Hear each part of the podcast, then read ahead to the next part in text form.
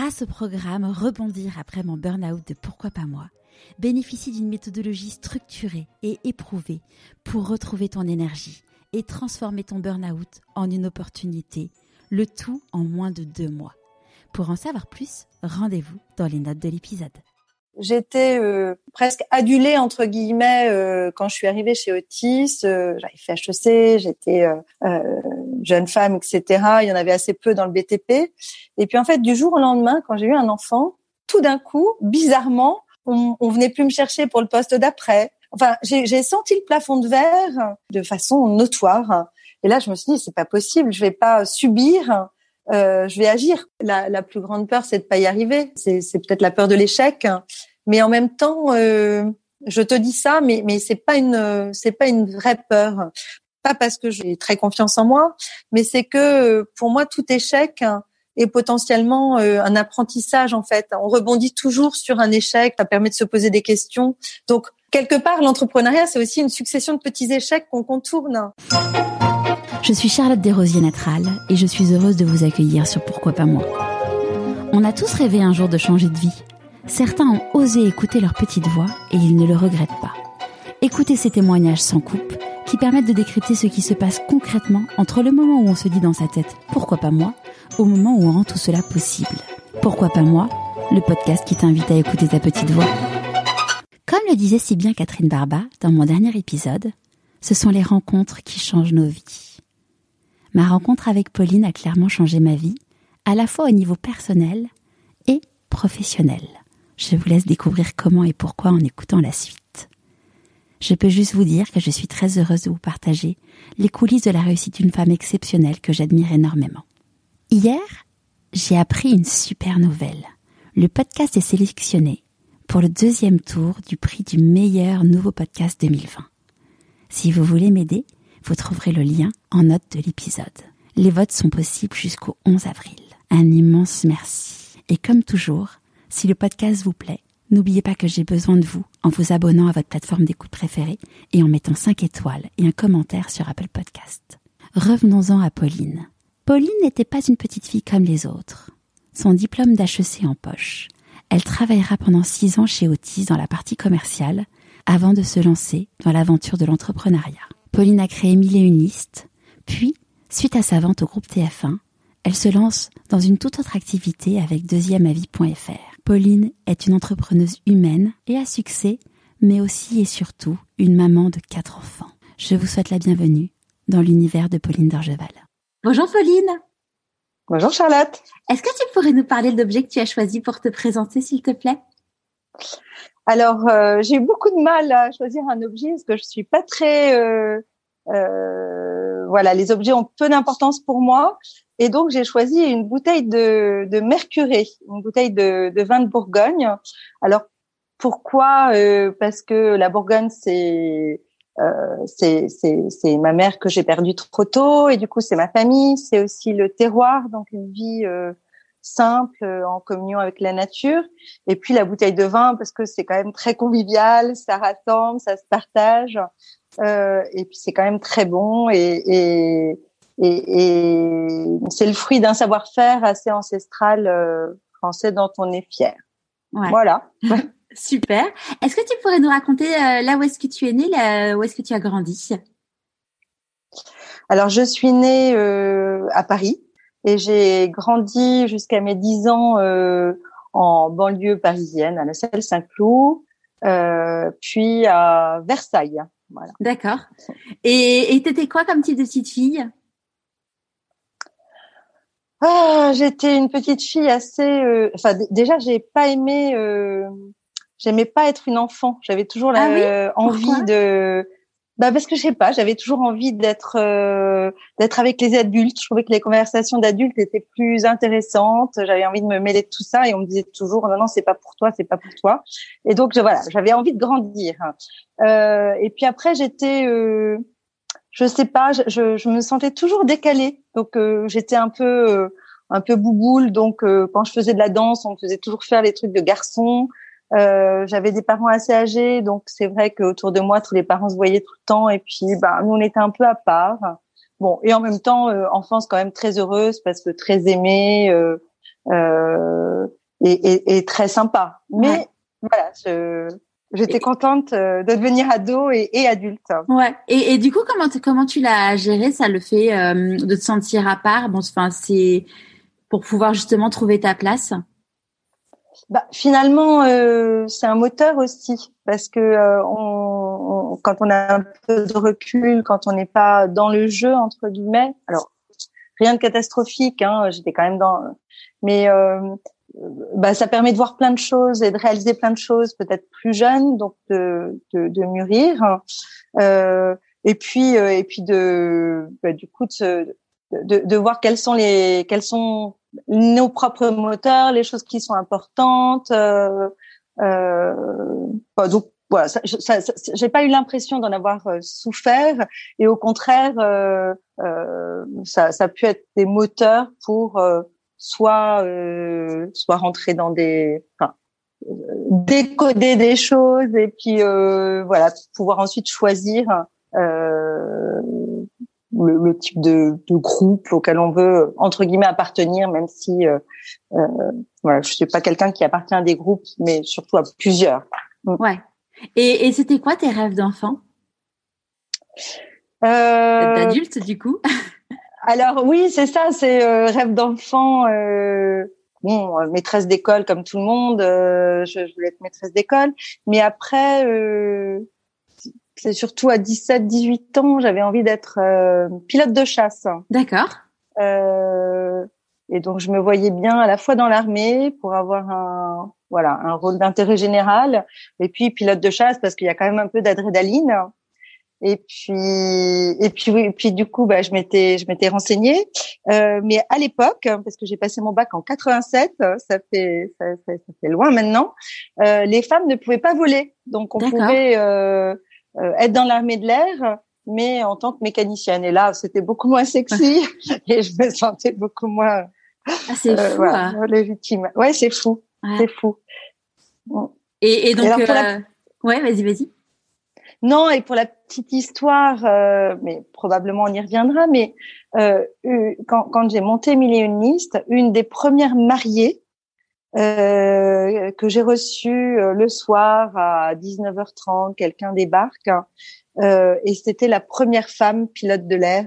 Ah, c'est fou. Euh, voilà. Et donc on a on a passé la quasiment la soirée ensemble. Euh, évidemment, c'était passionnant et, et, assez bouleversant. Voilà. Ah ouais, ah, ça me donne des frissons. Ah, c'est c'est fou de voir les hasards de la vie comme ça. Euh, qu'il y a des rencontres qui se mettent sur notre chemin et qui nous font des petits clins d'œil.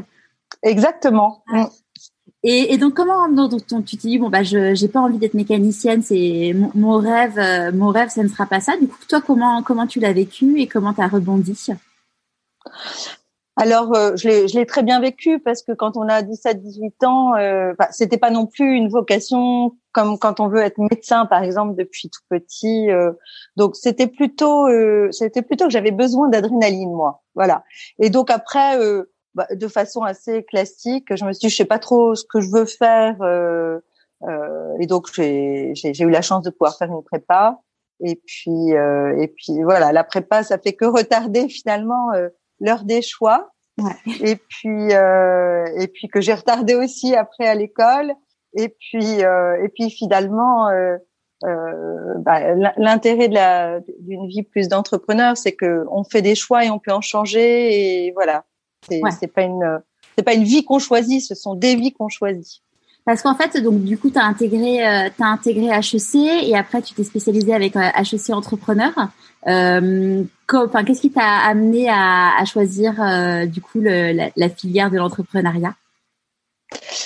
Euh, bah, En fait, le côté entrepreneur m'a toujours attiré parce que bah, c'est une façon de choisir son domaine de choisir les gens avec qui on travaille. Euh, et puis à chaque fois que j'ai croisé assez peu d'entrepreneurs, en tout cas par ma famille, parce que euh, euh, bah parce que c'était c'était plutôt euh, soit des agriculteurs, soit des militaires, mais voilà, j'avais peu de gens dans l'économie et, dans l'industrie euh, ou comme entrepreneurs. Mais à chaque fois que je voyais des entrepreneurs, je trouvais que quel que soit leur âge, quel que soit leur domaine d'activité, c'était des gens passionnés.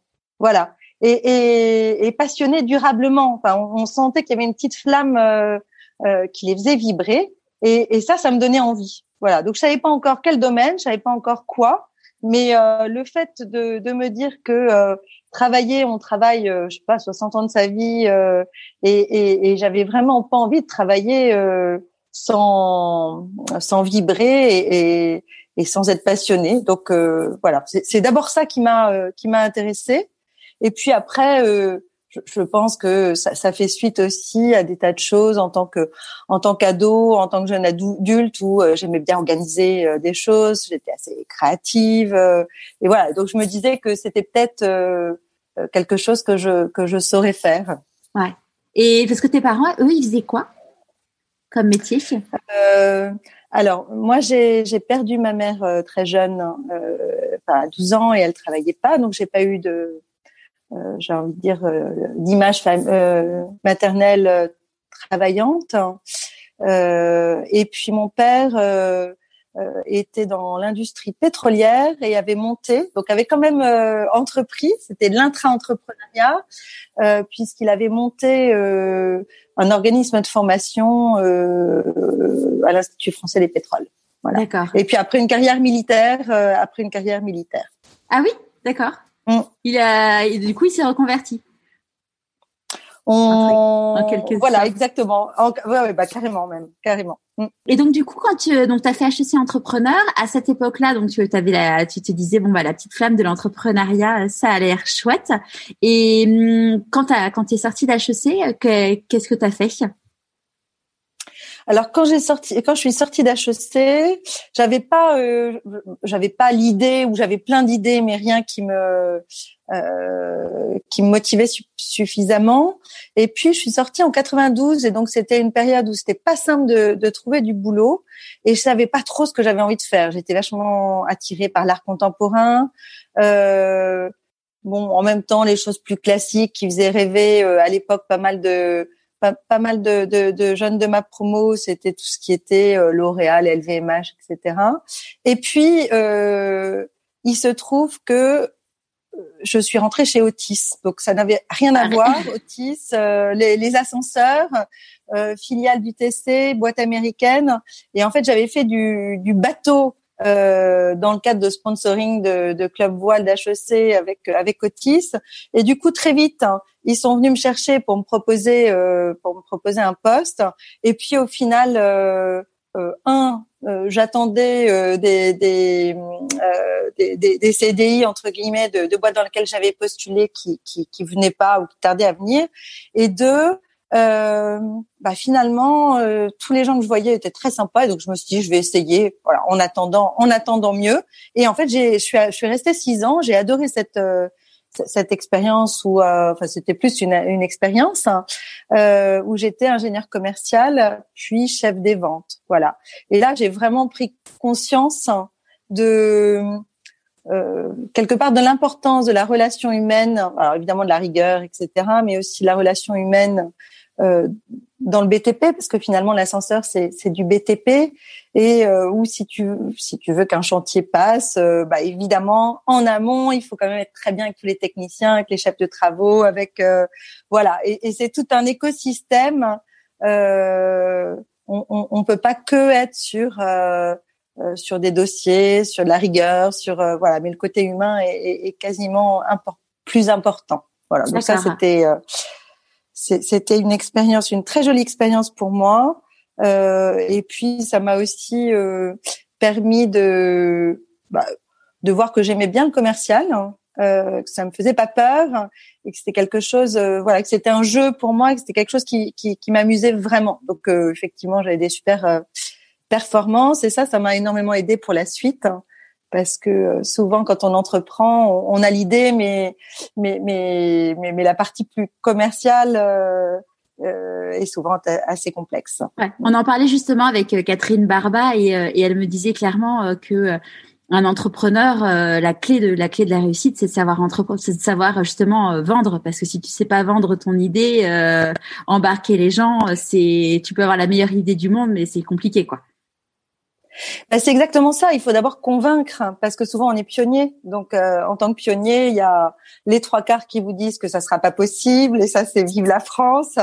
Euh, les autres qui qui pointent les problèmes ou qui qui voient pas de modèle économique. Et, et en fait, oui, il y a, y a déjà une force de conviction qu'on doit avoir qui qui, bah, qui est fondamentale. Et puis ensuite, il faut transformer cette force de conviction parce que entraîner les gens, c'est une chose entraîner une équipe, entraîner des investisseurs, entraîner des banquiers, euh, entraîner des associés. Donc ça, c'est une première chose, et c'est cette force de conviction. Puis après, il faut quand même trouver un modèle économique, puis arriver à, le traduire et, à le vendre.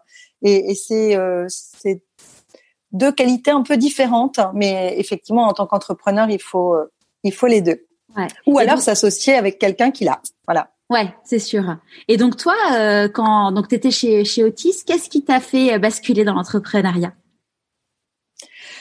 Alors, ce qui m'a fait basculer, euh, c'est d'abord euh, la naissance de ma fille, Bérénice, parce que bah, voilà, Otis, c'est une, une belle boîte. je bossais énormément. Il y avait énormément aussi de euh, d'extra euh, d'extra professionnels mais qui, qui font partie hein, de, de, de, ces boîtes il fallait aller euh, faire des raids euh, de la voile des bon et puis à un moment donné bah, quand vous avez un enfant, vous dites que l'essentiel est, est, est, plus au bureau, il est, il est chez vous, et donc il faut vraiment que, que le bureau, que le travail vaille le coup. Euh, donc j'étais quand même très heureuse chez Otis, mais je, je n'avais j'avais moins de temps qu'avant. Et donc euh, voilà j'ai commencé à, à accélérer euh, ma volonté d'entreprendre en disant je veux avoir un boulot euh, bah, toujours pareil passionnant mais compatible euh, avec avec une vie une vie familiale. Donc ça c'est c'est la première chose sur le côté essentiel à la maison. Puis la deuxième chose c'est que j'étais presque adulée entre guillemets euh, quand je suis arrivée chez Otis. Euh, j'avais fait HEC, j'étais euh, euh, jeune femme, etc. Il y en avait assez peu dans le BTP. Et puis en fait, du jour au lendemain, quand j'ai eu un enfant, tout d'un coup, bizarrement, on, on, on venait plus me chercher pour le poste d'après. Enfin, j'ai senti le plafond de verre euh, de façon de façon notoire. Et là, je me suis dit, c'est pas possible. Je vais pas subir euh, je vais agir quoi. Et donc pour agir, bah, il fallait prendre quelque part sa euh, sa vie professionnelle en main et, et entrepreneur, c'est une façon d'agir. Ouais. Et donc euh, du coup entre le donc et à quel enfin je, je crois connaître l'histoire mais mais bon tu vas nous la tu vas tu vas nous la raconter l'idée de Mille donc a germé suite à ton mariage? Et donc effectivement cette période bah, où j'ai commencé à re-réfléchir à euh, à, des, à des idées de, de boîte, effectivement, euh, bah, je venais de me marier et j'avais trouvé que la liste de mariage, alors que c'est plutôt sympa sur euh, sur le papier, avait été une expérience épouvantable. Bon, franchement, les petites cuillères, ça fait plus rêver. En argent, ça fait plus rêver grand monde. maintenant, mais à l'époque non plus. et puis, enfin, alors qu'il y avait plein de choses dont on rêvait. Euh, à commencer par euh, des voyages, peut-être, euh, je sais pas, une œuvre d'art, un piano, du vin. Enfin, il y a, y a, vraiment plein de choses, de la déco. Et, et, et donc voilà, bah, l'idée c'était c'était de partir de cette expérience qui aurait dû être sympa et qui finalement l'a pas été. Parce je crois qu'on s'est même engueulé avec mon mari sur place et j'ai terminé par faire mon inventaire toute seule. Mais euh, voilà, bah pour pour me dire, mais il y a vraiment quelque chose à proposer aux jeunes mariés qui soit là encore plus emballant, euh, plus en accord avec euh, avec les aspirations euh, du moment, et d'où l'idée de de mille et une listes. Cette formidable, cette formidable aventure. Et, et donc quand tu as quand tu as, as matérialisé l'idée, comment ça s'est passé? Du coup, tu as, as, commencé à, à, monter le projet et à quitter Otis après? Donc comment tu as organisé ça? Alors effectivement, donc l'idée, hein, c'était euh, de déposer, de permettre aux, mariés de déposer une seule liste et d'avoir accès à plein de boutiques online ou offline. Mais à l'époque, euh, le online était balbutiant. Hein, c'était euh, c'était vraiment le démarrage. Euh, et puis, bah, j'ai eu la chance d'être en congé maternité. Et donc, pour moi, Millioniste est indissociable de mon deuxième enfant, Orient. Euh, et c'est vrai que les congés maternité, moi je dis toujours que c'est des c'est des mois bénis pour pour pour monter sa boîte. Hein. Parce que évidemment, on est d'abord quand on est enceinte et quand on n'a pas accouché, en général, on va bien et donc on a vraiment du temps.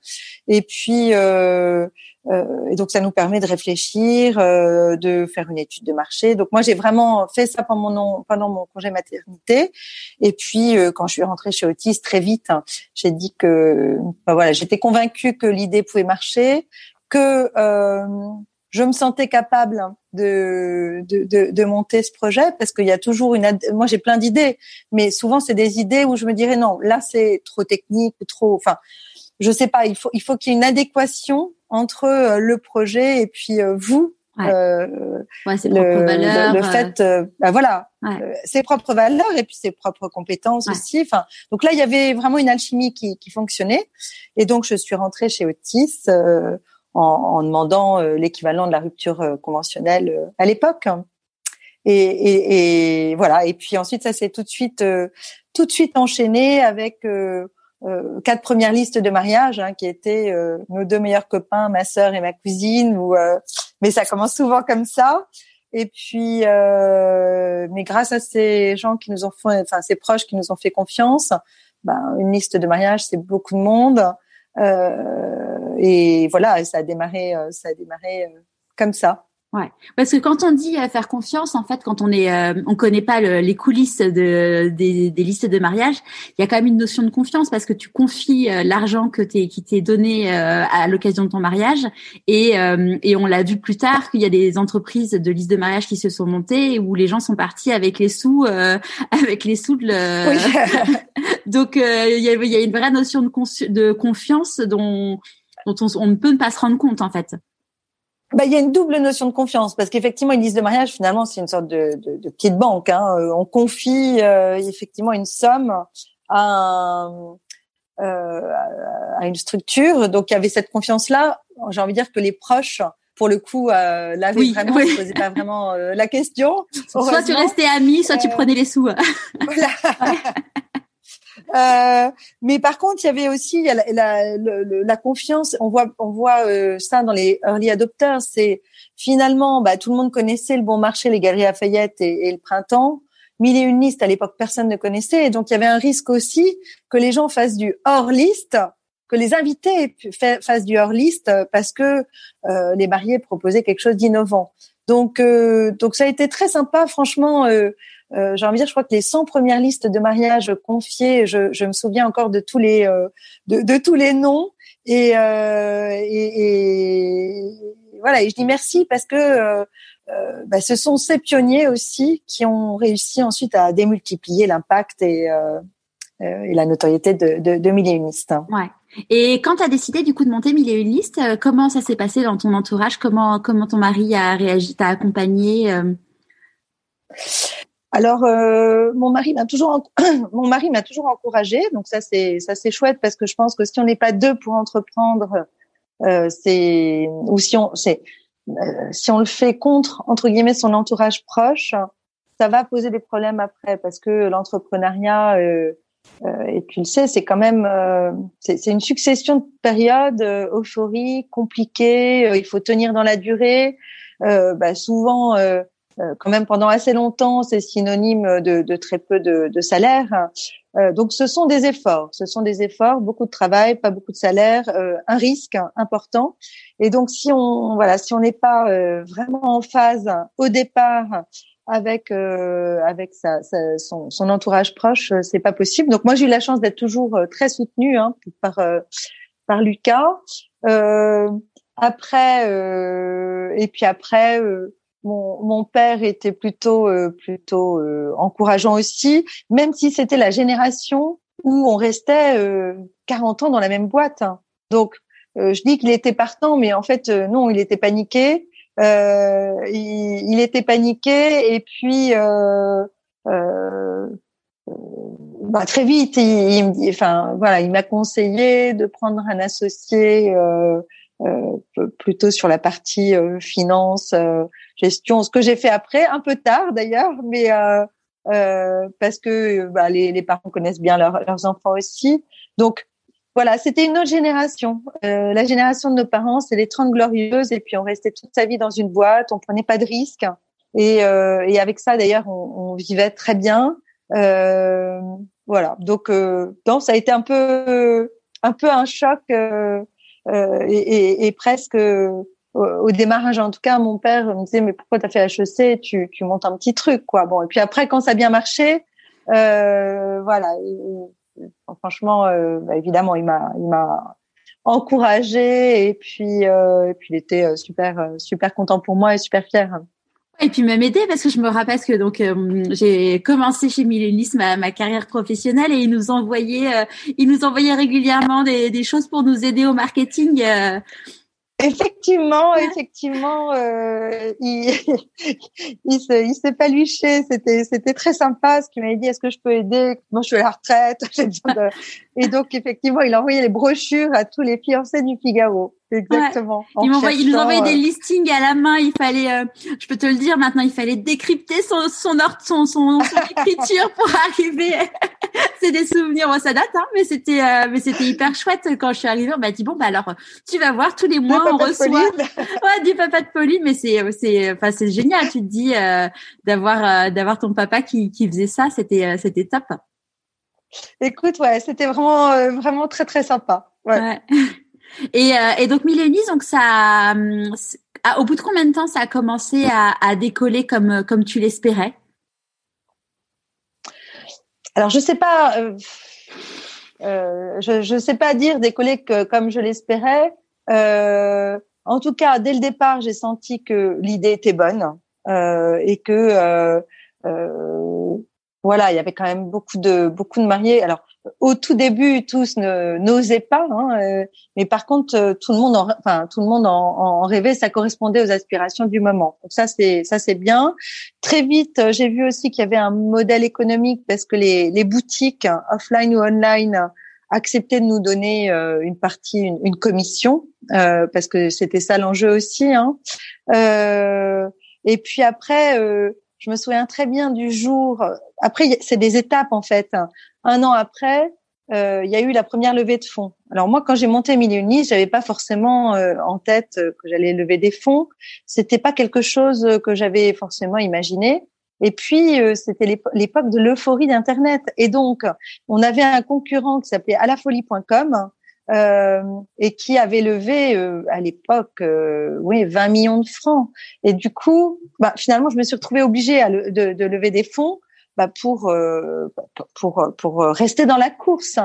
Bon au final à la folie a, a, a, fermé a fermé assez vite et, et nous on est resté mais mais donc voilà première étape levée de fonds. Et, et déjà quand on réalise qu'on qu'il y a des actionnaires des fonds d'investissement pour moi c'était un monde à part qui vous font confiance, qui vous donnent plusieurs millions, et puis pour prendre euh, une partie du capital, mais une petite partie seulement, bah là, euh, là déjà on se dit ah ben franchement voilà l'idée euh, euh l'idée est vraiment bonne et puis euh, et, puis en même temps bah, je commence à avoir une, une responsabilité. Donc ça c'était une première étape. la deuxième étape, je trouve que c'était aussi les premiers salariés, puisqu'avec une levée de fonds, c'était premiers salariés. donc ça, on se sent plus, euh, on se sent encore plus responsable, hein, responsable vis-à-vis de ceux qui vous ont prêté, euh, enfin, qui ont mis de l'argent dans votre société, responsable vis-à-vis de ses salariés. Et puis euh, le jour où je me suis dit, waouh là, quel chemin parcouru, c'est quand on, s'est aperçu qu'on était plus gros que le printemps au niveau des listes de mariage, que que, que, le flux de trésorerie, voilà, des, de la somme des listes de mariage était supérieur euh, à celui du printemps. Et là, là, je me suis dit bon bah c'est chouette. Je sais même pas si voilà si, si j'avais si j'aurais pu euh, l'imaginer un jour. Et puis c'est allé assez vite, hein, puisque c'était, euh, je pense, au bout de cinq ans. Ouais. Au bout de cinq ans. Et puis euh, voilà. Puis après. il y a d'autres d'autres étapes, d'autres fiertés. Je pense qu'on on, était jusqu'à 85 personnes chez Millioniste. Hein. donc ça, c'était aussi euh, voilà, se dire qu'on a contribué à 85 emplois, c'est c'est chouette. Hein. Ouais, et puis euh, vraiment de la création pure d'emplois. Euh... Voilà, création pure d'emplois et puis euh, non, non. Donc, euh, donc voilà. et euh, et il euh, y a un truc moi qui m'a toujours frappé, c'est qu'en fait, euh, donc c'était bon un concept de liste de mariage qui était qui était qui était hyper innovant et, vraiment génial quand pour toutes les personnes qui se sont mariées ou qui ont eu des enfants, parce qu'il y avait les listes de, de naissance aussi. enfin, moi je trouve ça génial. mais tu as, as vraiment su créer un vrai univers de marque qui était vraiment très très fort. D'où comment enfin d'où ça t'est venu entre guillemets ce le fait de créer un univers de marque aussi fort alors pour le coup, je pense que c'est assez intuitif parce que moi j'ai jamais été dans des écoles de marketing. Mm. J'ai pas été chez Procter, j'ai pas été ouais, c'est pour ça. chez LVMH. Euh, mais après, je pense que euh, je sais pas pour être fort ou pour euh, euh, pour marquer les esprits, il faut être quand même euh, très différenciant. Il faut tirer vers le haut. Euh, et et être un peu clivant aussi. Et donc ça, j'ai envie de dire, c'est plus euh, c'est plus intuitif par des choix d'agences de pub qu'on avait choisis, euh, par, les personnes qu'on embauchait aussi, par euh, les marques qu'on allait chercher, qui finalement donnaient aussi envie aux, enfin qu'on faisait parfois découvrir aux, aux jeunes mariés. C'est aussi euh, le, le, fait de, de s'être associé, euh, je sais pas si tu te souviens, avec la Fondation de France, hein, et de permettre aux, aux, aux, mariés de, de donner euh, une partie de leur liste et notamment les codes listes hein, euh, à une association. Ça c'était, maintenant ça se fait beaucoup. À l'époque c'était très innovant en fait. Ouais, ouais c'était c'était très précurseur. Euh, donc j'ai envie de dire que c'est, alors c'était probablement peu stratégique et très intuitif. Hein, euh, mais mais voilà, on sentait que Mille avait du caractère. Euh, je pense que ça venait aussi euh, euh, à l'époque, il y avait assez peu de femmes entrepreneurs, et donc euh, euh, bah, du coup, moi j'étais aussi vachement associée à l'entreprise, et, je vois que c'est beaucoup moins le cas maintenant sur sur deuxième avis et et, et, presque heureusement. Enfin, c'est mais mais à l'époque, il y avait d'abord il y avait l'entrepreneuriat n'était pas à la mode. Euh, et puis les femmes entrepreneurs, euh, il y en avait très peu, et on peut les compter euh, euh sur les doigts de la main euh, à l'époque. Voilà, donc tout ça faisait que c'est vrai que voilà, on a eu la chance de, de pouvoir créer une marque forte. Mm. Enfin, après, mais, pas, pas, que de la chance parce que c'est c'est vraiment lié à tous ces petits à tous ces petits ingrédients que tu as su créer pour pouvoir et puis bon qui a après été perpétué par les équipes. Mais pour moi il y avait vraiment des choses tu vois quand, enfin si on prend des exemples concrets euh, un truc qui m'avait euh, qui m'avait énormément plu et puis qui euh, dont je me suis resservie en en, en, hackant un peu et en m'adaptant au secteur d'activité c'est typiquement que tu envoyais une, une, petite carte à chaque marié le jour de leur mariage. C'est des trucs maintenant qu'on voilà, on a on reçoit des newsletters le jour de l'anniversaire, des choses comme ça, mais c'est des choses où c'était vraiment fait avec euh, ouais avec attention pour faire plaisir aux personnes et et, euh, et ouais c'est enfin moi en tout cas je me suis dit waouh. mais non mais tu as raison, c'est des c'est des petits détails qui font la différence en fait. Et puis avec ce bon cette toile de fond, euh, moi ce qui voilà, ce qui m'intéresse quand même c'est ce sont les gens. Euh, et c'est vrai que le mariage, bon, moi, à l'époque, euh, quand j'ai monté Minuni, j'avais envie quelque chose, j'avais envie d'être dans un univers euh, euh, festif, un peu léger. C'est vrai que le mariage, à la fois, c'est une des grandes décisions de sa vie, et puis à la fois, c'est quand même un moment de fête. et, et en même temps, c'était très touchant de voir à quel point tous les couples ont l'impression que leur mariage va être complètement différents des autres, leur liste complètement différente des autres, alors qu'en fait, euh, ils, ils se rendent pas compte que, euh, non, bon, on, on, est à peu près tous, euh, on rêve tous de la même chose, et puis et, et donc euh, bah c'est malgré malgré ça faire attention, donner l'impression vraiment de s'intéresser à chaque personne. parce que c'est un moment unique dans sa vie et ça on sentait et on faisait en sorte en effet que que, que, que, ce, que, que les mariés le, le sentent. Ouais. Mm. Euh, dans euh, quelque chose bah, qui est pour moi qui est exemplaire dans, dans, l'aventure Millénie, c'est que bon, tu as créé une boîte, euh, une super boîte, des emplois, euh, même des, des couples. et, euh, tu es un exemple. Voilà. Vivant et un bel exemple. Ouais. C'est ce que c'est ce qu'on a, c'est ce qu'on s'était dit un jour. On s'était croisés avec les enfants et j'étais allée voir les enfants en disant voilà, c'est c'est un peu grâce à Pauline si vous êtes là. et ça va, c'est une grande fierté quand même. Mais euh, mais ce qui est quand même drôle, c'est quand même qu'on on aura mis 15 ans avant de se marier. Euh, c'est on, avait tellement travaillé dans l'univers du mariage tous les deux que du coup, on a mis du temps. Euh, on a mis du, enfin, il a mis du temps à se lancer. Et oui, il y a un truc pour moi qui est exemplaire, c'est que donc bon bah la naissance d'Orient a marqué le début de Mille et une listes, mais en fait au final tu as eu deux autres enfants derrière, donc quatre enfants en tout. Donc entrepreneuse avec quatre enfants, avec un mari euh, qui travaille beaucoup. Euh, c'est c'est quoi les c'est quoi les secrets pour toi pour arriver à concilier tout ça? Alors effectivement, euh, effectivement, je réalise que euh, donc mes deux, deux, deux, autres enfants, Orient et euh, Tristan et Rodrigue, euh, je les ai eus pendant l'aventure Millioniste. Donc pour moi, ben, voilà, Millioniste aurait été très très fructueux entre guillemets. Bah, d'abord, euh, d'abord, je, je, trouve qu'il faut jamais euh, renoncer à, à, quelque chose qui est important pour soi. Euh, du fait d'une contrainte euh, professionnelle. Donc c'est vrai que honnêtement, ça n'a pas été des années euh, simples.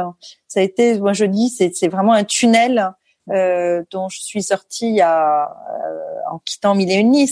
Mais ça a été un, un, un tunnel, un, un, tsunami presque. J'avais très très peu de temps pour moi. Et euh, dès que je m'arrêtais, je m'effondrais, je, je, je dormais euh, parce que la nuit les enfants se réveillaient, parce que avoir un enfant c'est quand même euh, c'est quand même fatigant. Euh, mais à la fois, euh, mes deux univers se, se nourrissaient et euh, bah donc mille et une listes, franchement, c'était c'était emballant, euh, euh, c'était euphorisant. L'équipe, euh, enfin, il y avait une super ambiance. franchement, je confirme. L'équipe était était géniale. Il y avait une très belle dynamique. Hein. moi, j'ai toujours eu l'impression d'être presque plus poussée et aspirée par l'équipe que, que, que le contraire. Donc c'était une alchimie très très chouette. Euh, je voulais pas euh, je voulais évidemment être à la hauteur, donc euh, pas question de, de m'arrêter de travailler. Et puis en même temps, c'était important pour moi justement de ne pas renoncer. J'avais envie d'une famille nombreuse. Euh, en plus, euh, euh voilà, euh, Orient, notre deuxième, a un handicap. Hein, et, et, pour moi, c'est, enfin, la naissance de mille unistes, hein, c'est, ça va de pair avec avec la naissance d'Orient. Euh, et, et j'avais justement envie de cet univers un peu euh, un peu léger, un peu festif, euh, euh, une start-up pour bah, pour me donner du peps et puis pour m'aider aussi à accepter la naissance de, de, cet enfant de cet enfant différent. voilà. Et donc j'avais envie aussi d'une, enfin on avait envie hein, avec le cas d'une famille nombreuse. Et, et, et, donc voilà, d'où la naissance de Tristan et de, et de Rodrigue. Alors honnêtement, euh, je disais que c'était un tunnel. Ça a été, euh, je me souviens de la, levée de fond pendant que j'allais Tristan, euh, où je sortais d'un rendez-vous et j'avais des, coulées de lait. Enfin, ça a été quand même chaud, quoi. Ça a été vraiment très chaud. Euh, Rodrigue, c'est pareil. Euh, quand il est né, en fait, j'avais à chaque fois, je, je, je, je sais pas si tu te souviens, mais je vous disais, voilà, je, je m'arrête pas, mais par contre, je suis trois mois à la maison. Et donc, euh, on avait des rendez-vous euh, téléphoniques à l'époque, il n'y avait pas de visio, ou, euh, ou des gens qui venaient me voir. et donc, ça, ça fonctionnait, ça fonctionnait bien. mais bah, c'est sûr que c'était, c'était assez, assez crevant, assez exigeant. Et bon, donc, en termes d'organisation, voilà, ce que je peux dire, bah, c'est que c'était euh, trois mois à la maison euh, après les naissances. Sachant que tu avais perdu euh, les os, tu avais perdu, je me rappelle pour Rodrigue, tu as perdu les os avec avec le DAF quand vous alliez en rendez-vous. Ah mais oui, c'est vrai. Bah, tu, vois, c'est pas que j'ai oublié, je me souviens juste d'un espèce de rouleau compresseur. effectivement, effectivement, j'ai perdu les os pour Rodrigue en plein rendez-vous avec le, le DG d'Habitat et, et avec effectivement euh, mon, mon, mon, mon, DAF. Euh, donc ça, c'était quand même incroyable. Je me souviens du lendemain, alors que j'avais accouché, mais, mais l'équipe ne le savait pas. Euh, on avait euh, euh, un, une réunion d'équipe et donc euh, il m'appelle en disant mais qu'est-ce que tu fous? On t'attend. T'es encore en retard. T'es encore en retard. Bah, nous en fait Donc c'est vrai que ça a été euh, ça a été des moments euh, hyper denses, hyper denses. Euh, en termes d'organisation, du coup, j'ai dû doubler en fait. Euh, en plus de ma nounou, j'avais deux personnes le soir. Enfin, ça a été, euh, ça a été compliqué, mais aujourd'hui, je regrette rien parce que j'ai, j'ai pas renoncé en fait à cette famille qui était importante pour pour nous. finalement, bon, hormis ces quelques moments vraiment très touchy qui, qui étaient les les, les moments d'accouchement où les enfants étaient tout petits, etc. Bon, j'avais quand même des horaires. Euh, euh, enfin, je travaillais beaucoup, mais l'entrepreneuriat, euh, vous avez des horaires quand même assez souples. Donc, euh, j'ai pu faire régulièrement des sorties d'enfants. Le mercredi, euh, je, je, je, travaillais de la maison. donc, finalement tout ça euh, voilà avec du recul euh, c'est pas un moment euh, de tout repos. Donc euh, je pense que toi tu es dans cette période là non où les enfants sont petits. Mais mais ça se fait. Et puis voilà en tout cas je regrette je regrette vraiment rien. Ouais. Et et, et pour l'arrivée de Dorian à partir de quand vous avez su du coup qu'il avait un handicap? Euh Écoute, ça a été très progressif hein, parce que euh, ça a été très progressif. Euh, moi, quasiment, j'ai une intuition euh, le premier mois, mais tous les médecins me disaient mais non, mais non. Lucas voyait rien non plus. Et puis en fait, moi, je m'étais occupée pendant pendant HEC. J'avais repris une association et, et, présidé une association qui organisait des sorties pour des personnes adultes déficientes intellectuelles. Euh, et autiste. Et donc, euh, et puis après, quand j'étais chez Otis, euh, j'avais rejoint aussi la fondation Otis autour du polyhandicap. Et donc, je, je, je sentais, je voyais bien qu'il y avait quelque chose de l'ordre quand même d'un handicap. Et on a eu un Enfin, on n'a pas eu de diagnostic. D'ailleurs, le diagnostic, on l'a eu il y a quelques années simplement, euh, du fait des, des, progrès génétiques. Mais euh, mais il y avait plein de signes. Euh, voilà, il jouait pas avec ses mains, il était très très hypotonique, euh, il regardait pas. Donc voilà, moi une inquiétude euh, bah, toute la première année de millioniste finalement. Euh, et puis au bout d'un an, euh, là, le, un, médecin nous a dit écoutez, oui, il y a quelque chose. Hein. on ne sait pas quoi, mais mais on va faire des recherches à partir de deux ans. Voilà. Ouais. Donc c'était progressif. Ouais, parce que c'est quatre enfants, dont un qui a besoin d'une attention encore plus plus importante que les autres. Alors complètement, hein, parce que ça a été des rendez-vous médicaux euh, très très souvent, et puis des rendez-vous paramédicaux aussi d'accompagnement entre euh, le kiné, euh, l'ostéopathe, le l'ergothérapeute, le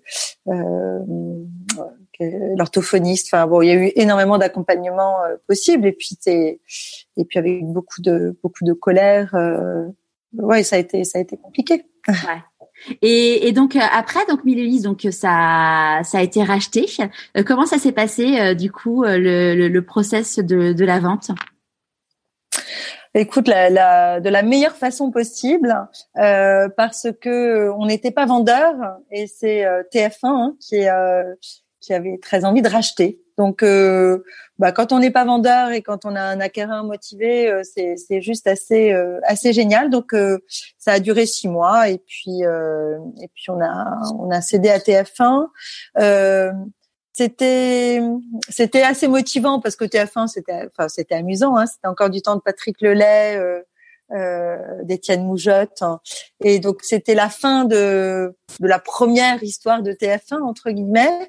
Euh, TF1, je me disais que c'était sympa parce qu'on s'est autant on, s'est battu pour exister contre les galeries Lafayette, contre euh, euh, le printemps, contre, enfin pas contre, mais un peu en réaction. Oui, euh, on, se disait on va être plus fort qu'eux, bien sûr. Ouais, c'était. Voilà, exactement. C'est mastodonte.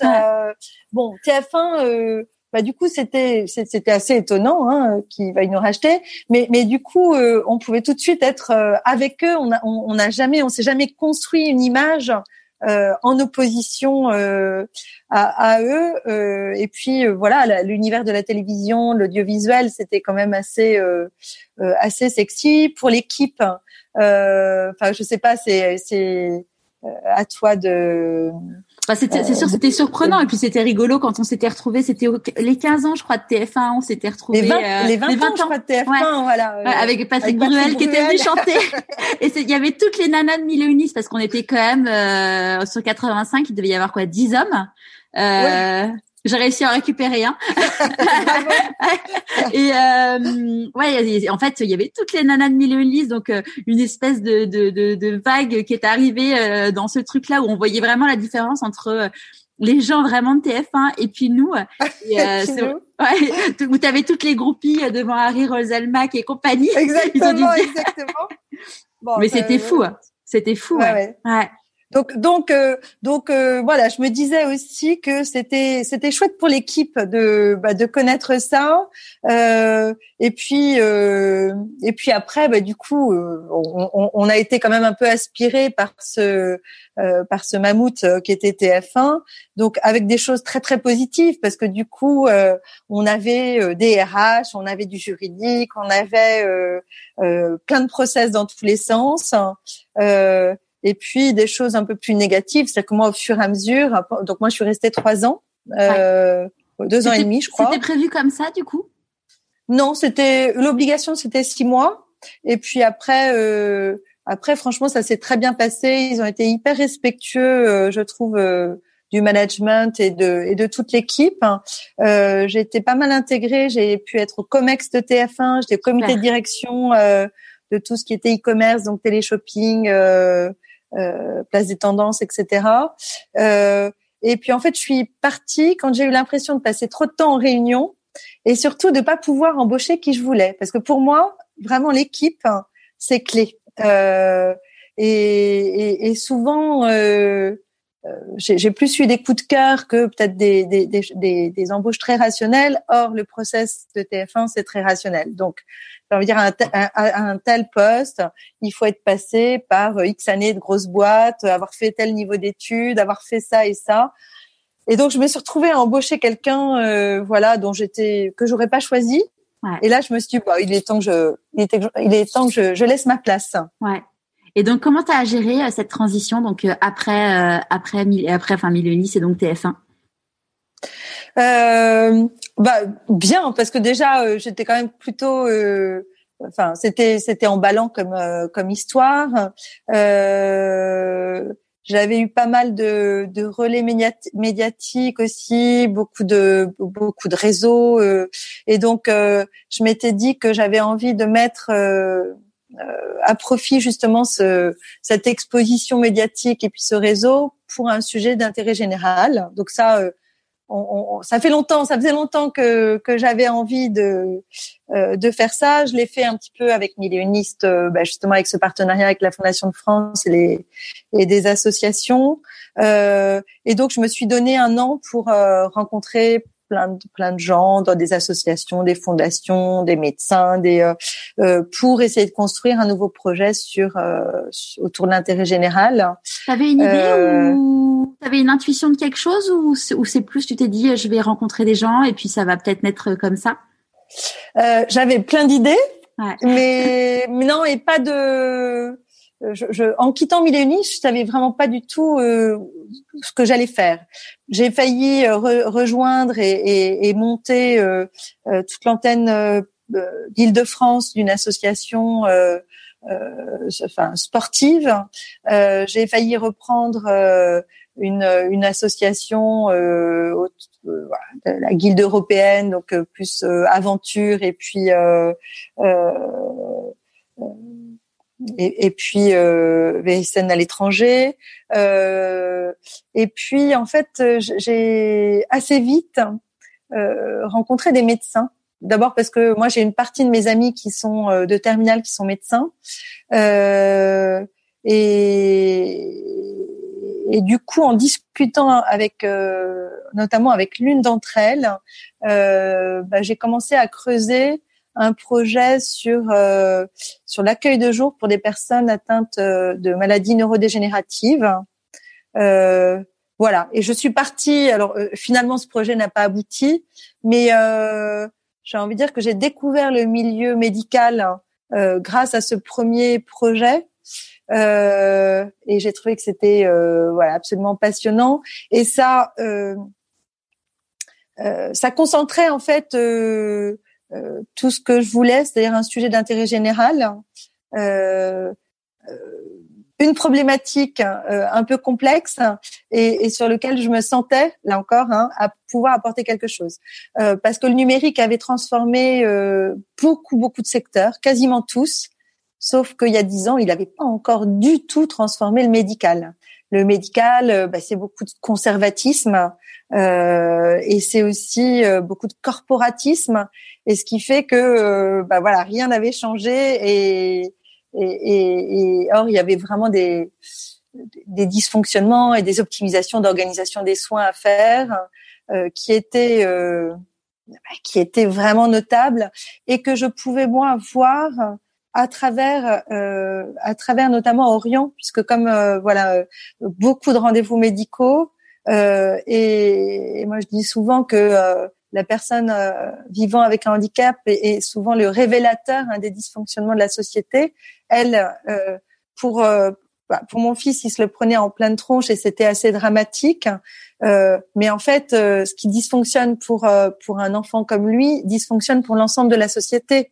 Et donc, en voilà, en travaillant sur sur des des sujets qui peuvent bah, lui permettre lui de, de mieux accéder à la santé et aux soins, c'était aussi une façon de bah, de, de, de réorganiser ou de proposer des solutions pour pour pour beaucoup d'autres types de patients. Voilà. Et donc c'est comme ça que je, je me suis euh, intéressée à la santé et, euh, et, et, finalement à travers euh, à travers deux axes. Quand, quand j'avais quitté Minuni, je m'étais dit que je voulais euh, travailler sur un sujet d'intérêt général, mais pas dans le handicap, parce que bah, le handicap c'était notre quotidien et puis euh, on, on, était déjà assez assez engagés hein, dans, dans, dans, des associations, euh, voilà, que ce soit Cinéma Différence euh, ou d'autres. justement, on peut faire une parenthèse sur euh, justement les associations euh, dans lesquelles vous êtes engagés? Ouais. Euh, bah, le, voilà, très vite en fait, je me suis engagée dans l'association Cinéma Différence euh, et c'est une association qui permet euh, à des personnes euh, avec handicap qui ont des troubles de comportement de pouvoir aller au cinéma comme tout le monde. Alors comme tout le monde, c'est important parce que il y a beaucoup d'associations qui jusqu'à présent créent des séances mais à part. Donc, par exemple, des séances à l'hôpital euh, pour les patients, des séances en prison, des séances dans des structures médico-sociales. Euh, pour nous, ce qui est important, c'est cette notion d'inclusion, hein, de vivre ensemble. Euh, et donc, cinéma différence, ce sont des séances ordinaires euh, qui permettent à des patients euh, qui en sont exclus de fait. évidemment, personne dans une euh, séance de cinéma va dire à, un jeune euh, ou un adulte handicapé ah ben non vous pouvez pas y aller. Mais c'est c'est insidieux, c'est-à-dire que quand quand vous allez au cinéma, quand vous allez même dans, dans un spectacle vivant et que vous voyez tous les regards des autres spectateurs sur votre enfant, que vous entendez les remarques bah, finalement, euh, progressivement, vous renoncez à sortir de chez vous et vous renoncez à, à des plaisirs aussi simples que le cinéma. Et ben, cinéma différence, c'est exactement ça. C'est euh, des séances ordinaires où on prévient en amont, enfin pas en amont, mais quand les spectateurs sont là, euh, on leur dit voilà, c'est une séance un peu particulière parce que à cette séance, tout le monde a le droit d'exprimer ses émotions à sa façon. Euh, et donc parfois en se levant, en criant, en parlant. Euh, euh, et donc on vous demande d'accueillir ces émotions. Le simple fait de dire ça, de prévenir, j'ai envie de dire les gens qui ne sont pas touchés par le handicap, ben, finalement ils y prêtent peu attention puisque ils sont prévenus.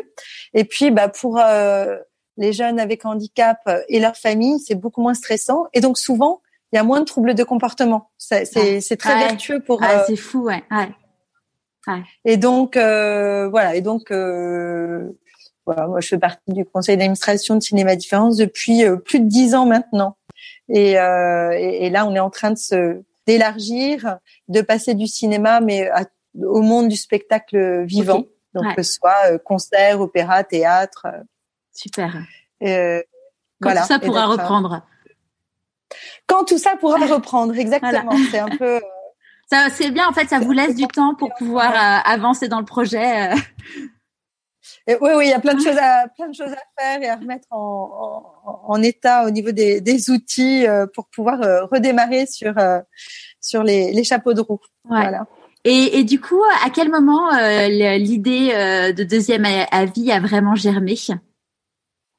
Bon, donc effectivement, il y a il y a, il y a dix ans, euh, j'ai enfin j'ai commencé à, à me plonger dans l'univers euh, euh de médical et puis alors d'abord sur le avec ce projet qui n'a pas abouti. Hein. Ensuite, euh, j'ai travaillé alors avec mes associés actuels, puisque une chose que j'avais appris aussi dans le cadre de Mille et j'avais quand même eu l'impression de porter seul euh, le bateau pendant dix ans. Alors évidemment pas seul parce que euh, j'avais une équipe formidable, parce que euh, j'avais effectivement j'ai toujours eu des, des, des, des, managers sur qui compter. Malgré tout, euh, j'étais quand même euh, quasiment la seule interlocutrice pour les fonds, euh, la seule interlocutrice pour les médias. Euh, enfin, j'avais quand même l'impression de porter un peu seul seul le, bébé, et j'ai trouvé ça difficile. en plus, bah, une fois dire, j'avais 40 ans, je savais très bien là où j'étais forte et là où j'étais moins forte. Euh, et donc, euh, voilà, en tirant, en tirant bénéfice de l'expérience que j'avais de millioniste, c'était important pour moi de m'associer et de m'associer très vite. Donc voilà, je me suis associée avec euh, avec Catherine et, et Prune, euh, qui sont encore mes, mes, associés. Et donc on a commencé par créer une association sur euh, euh sur les, les, les, maisons de santé et les centres de santé. Voilà, l'idée c'était de dire que les, les, jeunes médecins voulaient plus exercer seuls, mais voulaient exercer de façon collégiale et collective et c'était une idée qui nous plaisait bien. Euh, et, et, donc avec cette notion un peu d'entrepreneuriat, hein, euh, c'est euh, quoi faire pour faire en sorte que euh, il y a un projet entrepreneurial commun et puis évidemment un projet de soins dans un territoire commun avec toutes ces notions de de marketing, d'analyse des besoins, de personnalisation qui sont évidentes pour nous qui venons euh, de, de, de, ce monde des entreprises, mais qui sont pas du tout évidentes pour les médecins et, voire même pour les collectivités euh, territoriales. Bon, je vais passer très vite, mais euh, au final, là aussi, au bout de trois ans, on a plutôt décidé de pas, on a décidé de ne pas partir sur ce sur ce projet, mais entre temps, on a fait énormément de, de conseils. Euh, avec toutes les idées un peu innovantes qu'on avait autour de la réorganisation de ces centres de santé et maisons de santé. Et puis surtout, ça nous a donné les deux idées euh, sur lesquelles on est aujourd'hui. Dans le cadre de cette association, euh, on s'est spécialisé sur l'accès aux soins des personnes en situation de handicap. Parce que, alors même si, si, si c'était tout ce que je voulais pas, mais finalement très vite, je me suis aperçu que la France avait énormément de retard et que euh, qu'aucun cahier des charges ne prenait en compte l'accueil des patients en situation de handicap. Euh, euh on, quand on conçoit un, une, un, cabinet médical, par exemple, euh, accessible, on le conçoit soit dans une acceptation économique, financièrement, c'est-à-dire que c'est les, patients ne payent pas, hein, c'est en tiers payant et ils n'avancent pas d'argent, et c'est en secteur 1, soit accessible au niveau de l'aménagement des locaux. Sauf que euh, voilà, les, les, personnes à mobilité réduite en fauteuil roulant, c'est évidemment très important, mais c'est une toute petite partie des personnes en situation de handicap. Et tous ces autres types de handicaps, que ce soit des handicaps sensoriels, des handicaps de déficience intellectuelle, de troubles de comportement, euh, bah, finalement, euh, il euh, y, y, avait très peu de bah, très peu de sensibilité à ce sujet. Et donc nous, on s'est vraiment concentré sur ces sur les conditions d'accessibilité des personnes en situation de handicap. Euh, j'ai eu la chance de, de, de pouvoir coécrire un rapport ministériel en 2013 sur l'accès aux soins des personnes en situation de handicap. Euh, et, et, et, du coup, pouvoir toutes les réflexions qu'on avait eues dans le cadre justement de ce projet euh, centre de santé ou maison de santé, de pouvoir les mettre sur le papier et, et dans un document un peu officiel et, euh, et partagé à beaucoup à tout l'écosystème. Euh, et donc après mon côté entrepreneur, puisque je découvrais ce monde ministériel et, et institutionnel, euh, bah donc après mon côté entrepreneur, c'est qu'est-ce qu'on fait de ce rapport et des recommandations et, et c'est quoi l'étape d'après? Alors j'ai compris qu'en fait j'étais à peu près la seule à me poser cette question. J'exagère, mais que euh, bon pour beaucoup c'est le rapport qui était important et, et pas forcément le suivi des, des recommandations.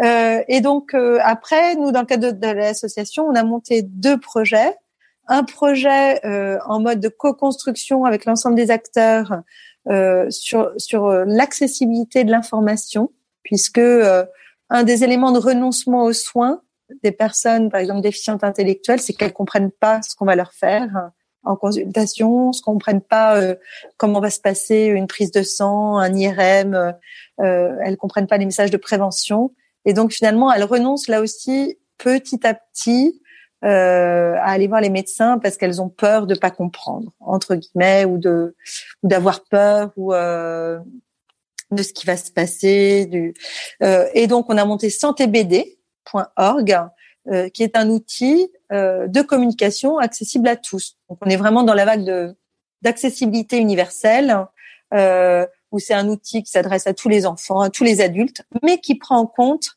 les difficultés des plus fragiles euh, donc des patients qui parlent pas bien français, des patients avec déficience intellectuelle ou autisme. L'autre projet, et puis après je, je, vais aller sur deuxième avis, c'est un projet euh, HandiConnect, euh, qui est un, un site de, de, référence pour les professionnels de santé cette fois-ci, donc pour, les médecins, pour qu'ils puissent, euh, quand ils ont dans leur patientèle un, un patient avec handicap, avoir les bonnes pratiques de savoir-être de savoir-faire et de savoir médical parce que ça n'existait pas en fait. Euh, chaque association euh, crée ses formations de 15 jours, mais évidemment, vous imaginez qu'un médecin euh, généraliste qui peut voir plusieurs types de, enfin, de patients avec plusieurs types de handicap, ils peuvent pas prendre 15 jours pour pour chacun et donc euh, et, donc euh, voilà c'est un, un, un, site un peu de référence euh, sur laquelle des patients en situation de handicap. Et donc cette même lignée de réflexion autour de l'accès aux soins pour tous c'est vraiment cette euh, ce fil conducteur c'est l'accessibilité hein, euh, à la santé pour tous. On s'est aperçu que il y avait une, une inégalité majeure dont on parlait plus, qui est l'inégalité d'accès à l'expertise médicale. Parce que quand euh, quand euh, vous êtes confronté à une décision médicale importante, à un problème de santé sérieux, euh, ben, c'est vrai que c'est pas forcément facile pour vous de trouver un, un médecin référent de ce problème euh, et ensuite d'obtenir un rendez-vous rapidement avec ce médecin. Parce que souvent les, les délais de, de consultation physique dépassent six mois. Voilà. Et, et en plus, euh, j'ai envie de dire que les progrès de la médecine depuis 20 ans sont tels que maintenant, il y a une hyper spécialisation de la médecine. Donc, autant il y a, j'ai envie de dire, du temps de nos parents, euh, il y avait le médecin de famille. Le médecin de famille avait ses correspondants par spécialité. Et puis, euh, il faisait de l'orientation, mais c'était assez simple. Aujourd'hui, euh, bah, c'est vrai que euh, un gynécologue, il n'est pas forcément spécialiste de l'endométriose, par exemple. Euh, vraiment, chaque euh, spécialiste, c'est un, c'est un généraliste de la spécialité. Et puis après, il y a des hyper spécialistes par pathologie. Euh, et donc, euh, voilà, le point de départ, c'est que si vous n'accédez pas à un moment donné à ces hyper spécialistes, ça entraîne des pertes de chance pour les patients qui n'y ont pas accès. Et donc, deuxième avis, euh, vise à faciliter et à rendre transparent justement cette hyper expertise et à faciliter l'accès à cette expertise médicale pour tous et, euh, et rapidement aussi puisqu'on propose un avis en moins de sept jours là où euh, les consultations physiques euh, voilà sont dépassent euh, plusieurs mois et voire voire souvent six mois. Ouais. Et, euh, et, donc là, du coup, tu lances euh, deuxième avis en 2014, sachant que l'idée, c'est donc c'était des, euh, des, enfin c'est toujours d'ailleurs des consultations en visio, ce qui aujourd'hui euh, paraît normal, mais on peut pas dire, on peut pas du tout dire que c'était le cas en 2014. Même, ça a été, ça a été même décrié à l'époque. Alors, deux choses. D'abord, on fait pas de visio parce que euh, euh, c'est vrai qu'aujourd'hui, ce qui a beaucoup émergé pendant la crise sanitaire, bah, c'est les consultations en visio avec des médecins. Et comme nous, on n'est que sur des problèmes de santé sérieux, euh, on va dire que les documents, euh, enfin, ce qui est important, c'est que le dossier médical soit complet, et donc c'est un avis sur dossier. Euh, et, et, et, ça, c'est les, les, médecins nous ont tout de suite dit ça, c'est-à-dire que euh, quand on a eu l'idée de deuxième avis, hein, euh, on s'est dit ça fonctionne si des médecins référents, des pontes euh, peuvent participer au service. Or, les pontes, ils sont débordés puisqu'ils ont des délais de consultation de plus de six mois. Et donc, euh, bah, on va tout de suite leur demander s'ils accepteraient de participer. Euh, et puis, en combien de temps ils pourraient donner leur avis? Parce que sinon, ça ça fonctionne pas non plus. Et alors, curieusement, 100% des médecins qu'on a vus, hein, qui sont des références dans leur domaine, nous ont dit super idée. Euh, et, et, moi, je participe et je pourrais donner un avis en moins de sept jours, mais uniquement si c'est sur dossier et que le dossier médical est complet. Parce que ces médecins-là, euh, ce qu'ils nous disent, c'est ils nous disent, euh, euh, par exemple, si un confrère nous appelle ou si un patient nous appelle, si on n'a pas le dossier, ça sert à rien. J'ai envie de dire, euh, un neurochirurgien qui euh, qui va vous donner une euh, une proposition de prise en charge pour euh, pour un méningiome, franchement, ce qu'il n'a pas l'IRM euh, et, et, tous vos antécédents, ça, ça sert à rien. C'est son avis n'est pas sérieux. Et donc finalement, nous, on est, on est un, complément de la téléconsultation, puisque la téléconsultation, c'est de la visio sur des choses du quotidien, des problèmes de médicaux du quotidien, avec des médecins généralistes ou des médecins spécialistes, on va dire, de niveau 1. Et nous, on est que sur des problèmes de santé sérieux, à partir d'un dossier médical complet et euh, en asynchrone. Voilà. Donc ça, c'est juste pour euh, pour placer le, le décor. Euh, et effectivement, euh, la boîte a été créée en, en 2014. Euh, et on a mis deux ans à obtenir les autorisations parce qu'à l'époque on était très pionniers hein, en télémédecine et à l'époque il fallait une autorisation de la CNIL et puis euh, il fallait conventionner avec l'agence régionale de santé donc voilà, alors, euh, avec la lenteur entre guillemets des institutions euh, françaises. Donc, euh, on a créé notre notre service, référencé des médecins, créé la, la, plateforme sécurisée, en même temps qu'on obtenait ces autorisations. Et puis, une fois qu'on a obtenu l'autorisation, donc on était très content de pouvoir lancer le service. Et à ce moment-là, euh, il y a eu une énorme polémique, comme tu dis, sur notre service. Euh, on a eu la chance et la malchance que euh, euh France Association Santé, qui est euh, une association, euh, une fédération des associations de patients, fasse un article sur l'importance et l'intérêt d'un deuxième avis en cas de problème de santé sérieux. Et on a été cité alors qu'on était, on venait d'avoir l'autorisation. Du coup, les syndicats de médecins se sont emparés du, du sujet et, euh, et, ont été très très virulents contre contre le service qui n'était même pas lancé. Donc effectivement, cette notion de, de deuxième avis, à la fois tous les médecins, euh, j'ai envie de dire pratiquent hein, ce deuxième avis pour leurs proches et pour eux-mêmes. Dès qu'ils ont quelque chose de sérieux, ils savent que la médecine n'est pas une science exacte et ils vont eux-mêmes du coup demander euh, à des à des, euh, des, des gens très pointus sur leurs problèmes de santé mais c'est quelque chose qu'ils proposent pas systématiquement à leurs patients. Et, euh, et, cette idée de remise en cause potentielle d'un avis médical que nous on a dans nos métiers en fait, euh, nous on est obligé de se, de se reposer, de se remettre en question perpétuellement parce que ça va à toute vitesse, parce que euh, quelque part les, les, salariés nous challenge, euh, nos actionnaires nous challenge, nos clients nous challenge, on, on est euh, en, en, perpétuelle remise en question.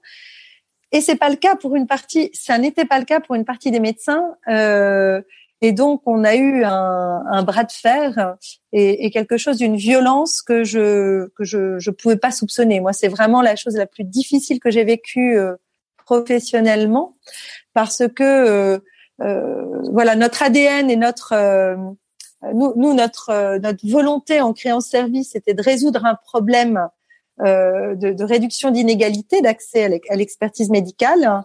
Et en fait, on a été attaqué ben justement sur, l'opposé, à savoir comme les médecins pouvaient, euh, les syndicats de médecins pouvaient décemment pas dire qu'ils étaient contre le deuxième avis en temps, en temps normal, euh, ils nous ont attaqué sur le fait que c'était de la médecine à deux vitesses, qu'on allait s'adresser que, que au CSP+. Euh, on avait fait l'erreur ou pas, parce que je pense que ce n'est pas une erreur, c'était, euh, en tout cas, c'était volontaire, de rendre le coût transparent et, et le coût de l'organisation de ce deuxième avis. Euh, et, et, et de l'ordre de 285 euros. Et, et, on disait voilà, il faut que le coût ne soit jamais un problème. Donc nous, on va chercher des solutions de prise en charge de ce coût, qui est le modèle en fait français. Hein. Ouais, c'est euh, ça. La sécurité sociale, c'est un modèle de prise en charge. La, la, médecine ne coûte pas rien. La médecine juste est prise en charge. Donc nous, on avait dit voilà combien ça coûte. Euh, évidemment, il faut que, il faut pas que ce soit un frein. Et donc, on va chercher des solutions de prise en charge. Et en attendant, soit vous pouvez payer, tant mieux, soit vous pouvez pas payer. Et dites-nous, on avait monté un fonds de dotation pour pouvoir euh, permettre à euh, n'importe quel patient, euh, Et, euh, et en fait, les, les, les, la polémique a eu lieu et s'est concentrée autour de ce coût. Et, et j'ai vraiment pu observer à quel point il était difficile de, de s'exprimer en fait, puisque quand on est dans une polémique, dans un tsunami médiatique, hein, dans une crise, euh, bah, finalement vous avez RTL, vous avez euh, Le Monde, vous avez le quotidien du médecin, tout le monde vous appelle en vous posant une question pourquoi ça coûte 300 euros. Donc vous, vous avez la, le temps que vous disiez que c'est un coût, c'est pas un prix, que ça va être pris en charge, que en fait, il vous pose pas même la bonne question, il vous pose pas la question du besoin, dire de de qu'est-ce que ça va pouvoir apporter aux euh, personnes Qu'est-ce que ça va pouvoir apporter aux personnes et euh, et, et, effectivement, euh, cette question économique euh, et financière, elle est clé pour nous puisque euh, puisqu'on veut que ce soit accessible à tous. Mais mais évidemment, bah, certains médias coupaient des bribes de phrases uniquement sur comment est constitué le coût, ce qui n'a aucun intérêt et, et ce qui était technique et pas emballant. Bon, et puis progressivement, euh, donc, donc ça, ça a été vraiment un coup dur. Euh, et Comment même tu l'as vécu Conseil de l'ordre, hyper mal, hyper mal, parce que euh, euh, encore une fois, avec Prune et Catherine, on avait l'impression, enfin notre euh, notre ADN et notre euh, ce qui nous ce qui nous donne notre énergie, c'est d'avoir l'impression de solutionner un problème. Et là, tout d'un coup, on, nous, on nous accusait, mais réellement, de faire un truc pour riches, d'accentuer l'inégalité et euh, euh, on nous tirait dessus à bout partant alors qu'on voulait apporter une solution. Et donc ça, un, euh, c'est très difficile parce que du coup, tous les arguments euh, doivent être réinventés parce que parce que c'est tellement énorme et c'est tellement pas ce qu'on voulait faire que euh, voilà que, que, tout d'un coup en, un jour et demi, hein, quand la polémique éclate, ben, on, doit faire face à, euh, à un sujet qui est pas le nôtre en fait, voilà. Et puis euh, et puis après c'est dur, hein, c'est violent parce que euh, euh bah parce que vous êtes dans tous les journaux. Euh, moi, j'ai fait la une de du, du, JT de TF1 de 20h30, mais vraiment la une, hein, en disant un site internet crée la polémique en France parmi les médecins et les syndicats de médecins. Bon, et, donc à chaque fois, vous savez que tu, tu, vois comment ça se passe. Euh, là, là, c'est une bénédiction de pouvoir parler aussi longtemps. Mais souvent, euh, vous êtes enregistré, euh, je sais pas, trois minutes, et euh, le média va, va prendre et retenir 20 secondes.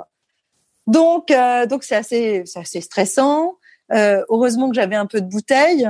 Et puis, et puis c'est vrai que ça, ça, ça s'est transformé justement avec ce JT de TF1 puisque bah, ils ont gardé, euh, j'ai envie de dire, la minute euh, euh, où, je parlais de la jeunesse de deuxième avis. Et la jeunesse de deuxième avis, c'est aussi beaucoup Orient. Hein, c'est une histoire personnelle où, où, on a cherché un deuxième avis pour pour pour Orient et, et, comme il a fait une crise, en une énorme colère d'angoisse, une crise d'angoisse en arrivant de, dans l'hôpital de son deux pour le deuxième avis, j'y suis allée avec le dossier et le médecin m'a m'a dit attendez, déstressez-vous, madame. Je vais pouvoir vous donner un avis sérieux parce que votre dossier est complet. Et dans le cadre d'un deuxième avis, le dossier est le plus important. Voilà, et c'est ce qui m'a donné l'idée. Et donc, finalement, euh, TF1 euh, a mis l'accent sur euh, la genèse, sur le fait que, euh, voilà, bah moi je me, présentais comme patiente ou parente patiente, que j'expliquais le pourquoi. Et, et, et, du coup, par rapport à des syndicats de médecins qui disaient mais c'est honteux, un deuxième avis, le patient va être perdu, bah, finalement ça a complètement fait basculer entre ah, guillemets l'opinion. Après, les médias euh, ont pu, euh, enfin, décider du coup de d'inviter de, de, sur des plateaux, mais pour des temps plus longs. Et puis à partir du moment où on a des temps plus longs, on explique, ça, ça change tout. Mais, euh, mais effectivement, être pionnier en médecine, c'est très différent que d'être pionnier dans la liste de mariage. Ouais, il y a un peu, il y a un peu moins de lobbying. ouais. Exactement. Il y a moins de corporatisme. Il n'y a pas de lobbying. Euh, là, évidemment, c'est des sujets euh, euh, presque institutionnels. Hein. C'est monté, c'est monté à Marisol Touraine à l'époque. Euh, on a euh, on a eu plein de rendez-vous avec le, le, le, ministère de la santé. Euh, on a eu une pression et même le, le, directeur de l'incubateur et de la pépinière dans lequel on était euh, a été sommé de nous virer. Enfin, ça a été ah euh, ah, des pressions politiques qui sont allées très loin. Euh, tout ça pour euh, apporter une solution entre guillemets à des patients et à des médecins. Donc voilà, ça a été ça a été très chaud. Et une de nos grandes fiertés, bah, c'est d'avoir tenu.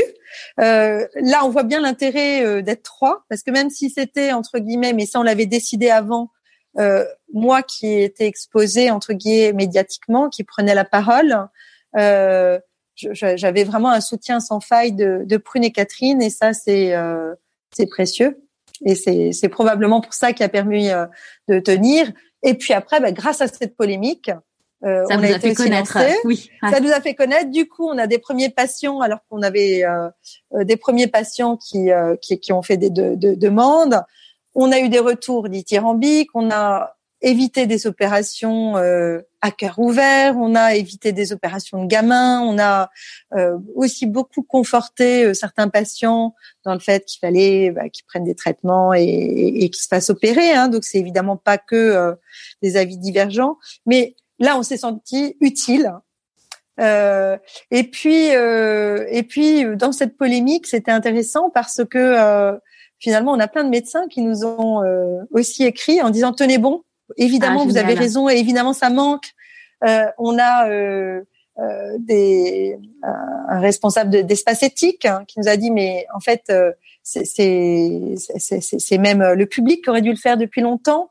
Tenez bon. On a des services entiers de médecins qui ont postulé. donc voilà, ça, ça, finalement ça nous a aussi conforté Là encore, c'est clivant. Hein Deuxième avis, euh, euh, c'est vrai que certains, peut-être certains médecins, mais de moins en moins, euh, trouvent ça honteux qu'on puisse permettre qu'un patient puisse prendre l'initiative. Euh, mais, mais beaucoup d'autres euh, bah, le voient comme un outil, même un service à leur service aussi, puisque parfois et notamment euh, beaucoup de médecins suivent des, des, patients qui ont des problèmes complexes et, et, et du coup euh, ça peut être une façon aussi de, de, de, les accompagner et puis d'avoir un, dialogue euh, à trois hein, euh, euh, avec le médecin expert, le médecin traitant et puis le, le patient. Super. Et donc là, donc vous avez lancé ça donc en 2014. Aujourd'hui, comment ça se passe? Alors on l'a lancé en 2016. D'accord. Ouais, avec les deux ans, le temps d'avoir les autorisations. De, euh, euh, et, et, donc euh, et aujourd'hui bah ça ça explose euh, ça explose un peu je vais juste revenir sur la polémique parce que l'autre chose très positive aussi qui que, que, que ça a donné c'est qu'on a des fonds à impact social qui nous ont appelés en disant en fait on voit bien que votre votre sujet c'est un sujet sociétal. Il faut vraiment transformer durablement euh, euh, quelque part l'organisation des soins et la place du patient aussi euh, dans cette euh, organisation, puisque deuxième avis, c'est une façon de replacer le patient au centre de la décision médicale et que le patient puisse devenir acteur de sa santé, mieux comprendre ce qu'on lui proposait et puis peut-être comprendre et discuter avec un, un, écrit à la pluie euh, qui va lui lui donner plus de poids entre guillemets euh, avec son équipe médicale traitante. Et donc, on a plusieurs fonds qui nous ont euh, appelés en disant écoutez, c'est un sujet euh, sociétal et euh, nous, on serait très heureux de, de, de, vous accompagner. Et donc, ça tombe bien parce que de toute façon, nous, on se sent quand même une mission euh, d'intérêt général, on se sentait une entreprise à impact. Euh, maintenant, on est euh, une entreprise à mission, en route pour devenir société à mission. Et, euh, et donc voilà, c'est pour ça que ce premier tour de table, investir et plus, euh, nous a bah, nous a accompagnés. Et puis, euh, on a fait un deuxième tour de table où Investirait Plus, euh, effectivement, a continué à nous accompagner aux côtés de Citizen Capital et, et Colam Impact. Alors, j'en parle parce que euh, c'est c'est aussi important. Bah, quand, quand, quand tu me demandes comment ça se passe aujourd'hui, c'est grâce aussi à ces quand même ces levées de fonds et puis ces ces soutiens de, de, de nos partenaires. Hein, à impact. Euh, donc, effectivement, euh, on est en pleine croissance euh, depuis euh, bah, depuis 2016, puisque le service a été lancé en 2016. Euh, et aujourd'hui, le service est accessible à 16 millions de patients gratuitement, puisqu'on est inclus dans les contrats santé ou prévoyance des, des, partenaires mutuels, assurance santé ou institutions de prévoyance ou réseau de soins. Donc ça, euh, voilà. Et puis, c'est génial. je, je, voilà, et je sens que que c'est pas terminé. Euh, euh et puis euh, en termes d'usage, on, on, a fait x3 par exemple entre 2020 et, et 2019 parce que la crise sanitaire a été un accélérateur formidable. Euh, donc voilà, on est sur euh, sur une course de fond. Hein. Il n'y a pas d'explosion comme la téléconsultation avec la crise sanitaire où c'était. Euh, nous, on est quand même sur une niche, des problèmes de santé sérieux. Euh, avec, euh, on a 200 médecins qui sont des médecins référents dans leur, dans leur domaine en France et à, l'international. Euh, on couvre 500 pathologies. Euh, donc voilà, on va continuer entre guillemets à, à couvrir plus de pathologies, puis avec l'augmentation de l'usage, peut-être à, à référencer plus de médecins experts. Euh, mais euh, mais voilà, les patients euh, nous disent que c'est euh, extrêmement utile, que parfois c'est la seule façon pour eux d'accéder à cette expertise médicale. on a un peu plus de 25% de taux de divergence et, et la, la, la, divergence, j'ai envie de dire, permet de questionner hein, des, des, prises en charge, d'éviter des opérations inutiles, d'accéder plus rapidement à un traitement plus en pointe ou plus adapté à la personne. Parfois, euh, d'accéder plus rapidement à des techniques mini-invasives. De plus en plus, la, la médecine se développe avec des techniques euh, bah, moins invasives, moins euh, avec moins d'effets secondaires ou avec la, la, la, plus grand, le plus grand exemple, c'est les, les, opérations à cœur ouvert. Aujourd'hui, dès que c'est possible, on fait ce qu'on appelle de la cardio interventionnelle, et donc c'est des bah, c'est des c'est des mini opérations, hein, c'est plus du tout à cœur ouvert et on passe par les par les artères euh, euh pour euh, pour faire des interventions. Euh, et donc euh, bon et donc voilà donc on, on est en pleine on, est en pleine croissance. Ouais super. C'est quoi pour toi la réussite? euh,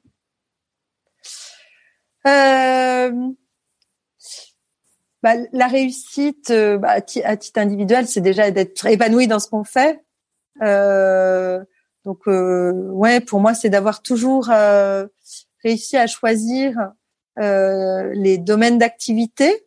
Donc là, la santé, par exemple, je trouve ça passionnant. Agir sur et, et, et, et, même tout ce qui est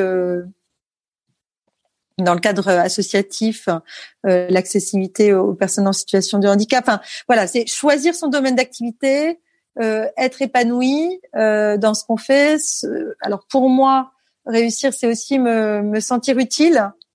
Euh, et donc, euh, ben, dans ce que je fais aujourd'hui, que ce soit à travers l'association Coactis Santé ou à travers Deuxième Avis, euh, bah oui, je me sens euh, très utile. Je sens que à travers deuxième avis, c'est aussi on contribue à la modernisation du système de santé français.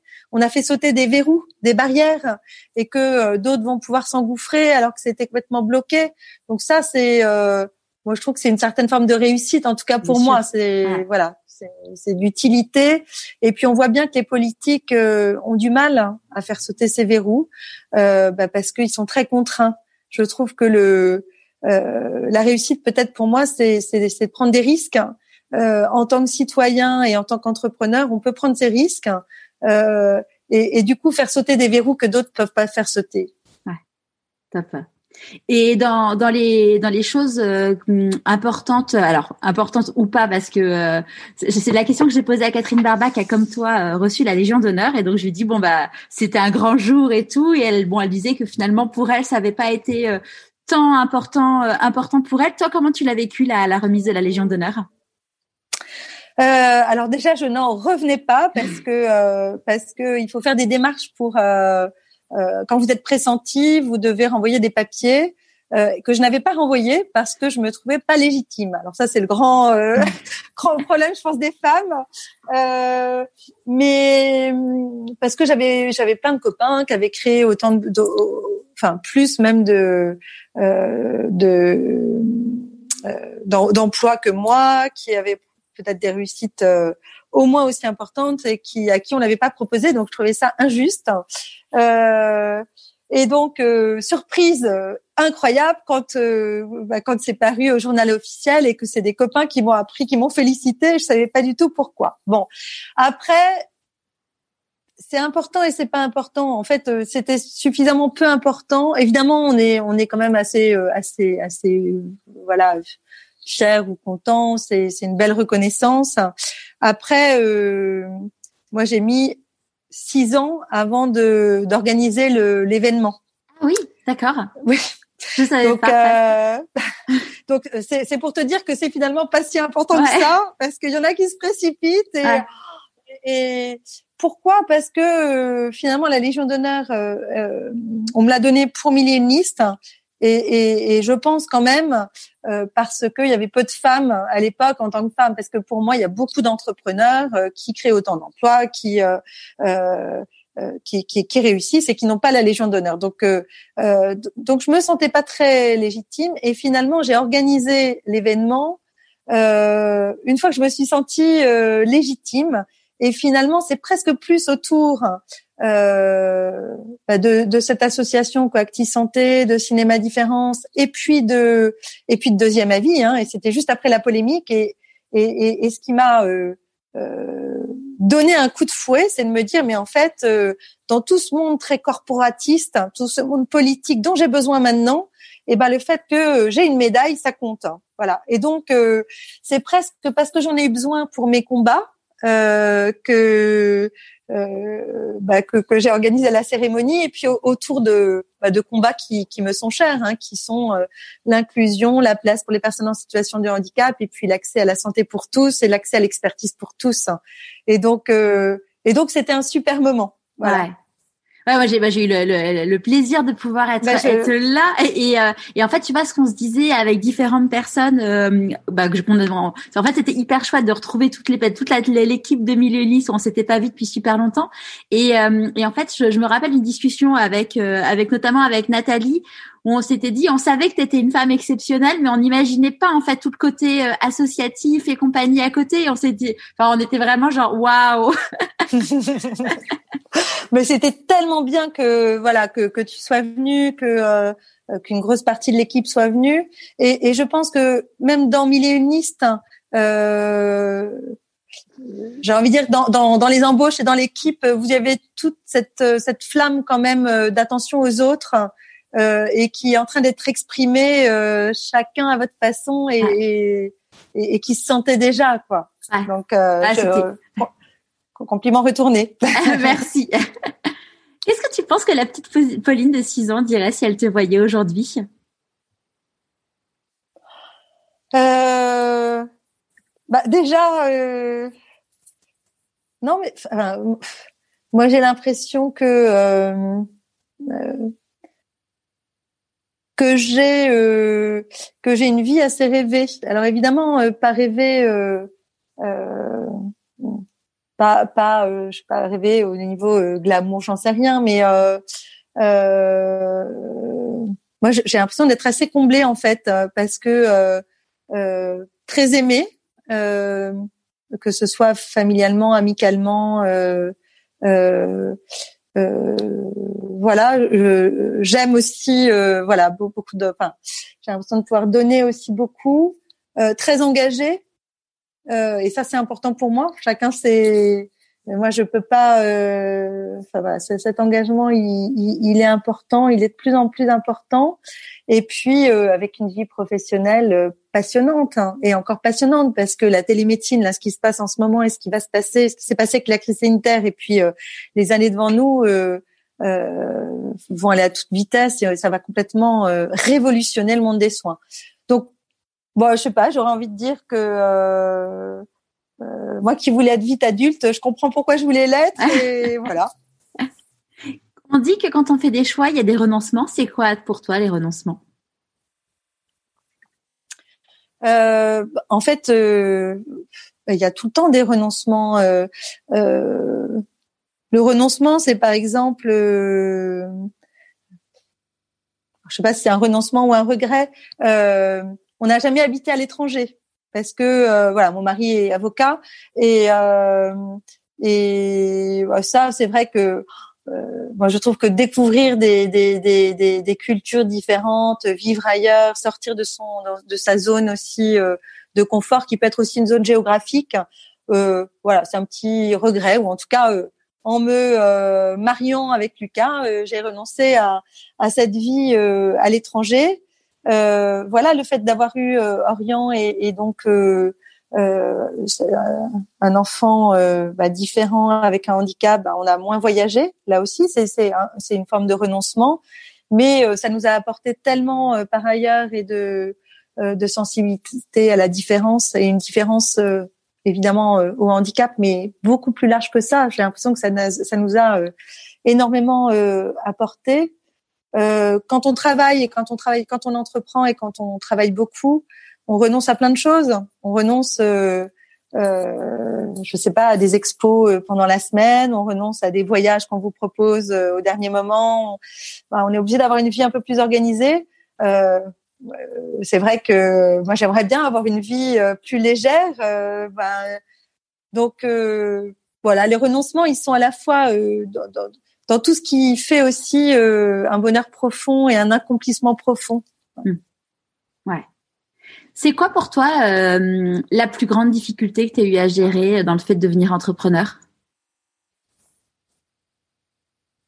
Ah bah alors clairement euh, c'est la polémique, euh, la polémique avec les syndicats de médecins et cette crise médiatique que j'ai dû que j'ai dû gérer. C'était une atteinte personnelle euh, enfin, je l'ai vécu. Après, je m'en suis. Euh, euh, enfin, j'ai réussi à passer outre, mais je l'ai vraiment vécu comme une attente personnelle, une injustice profonde.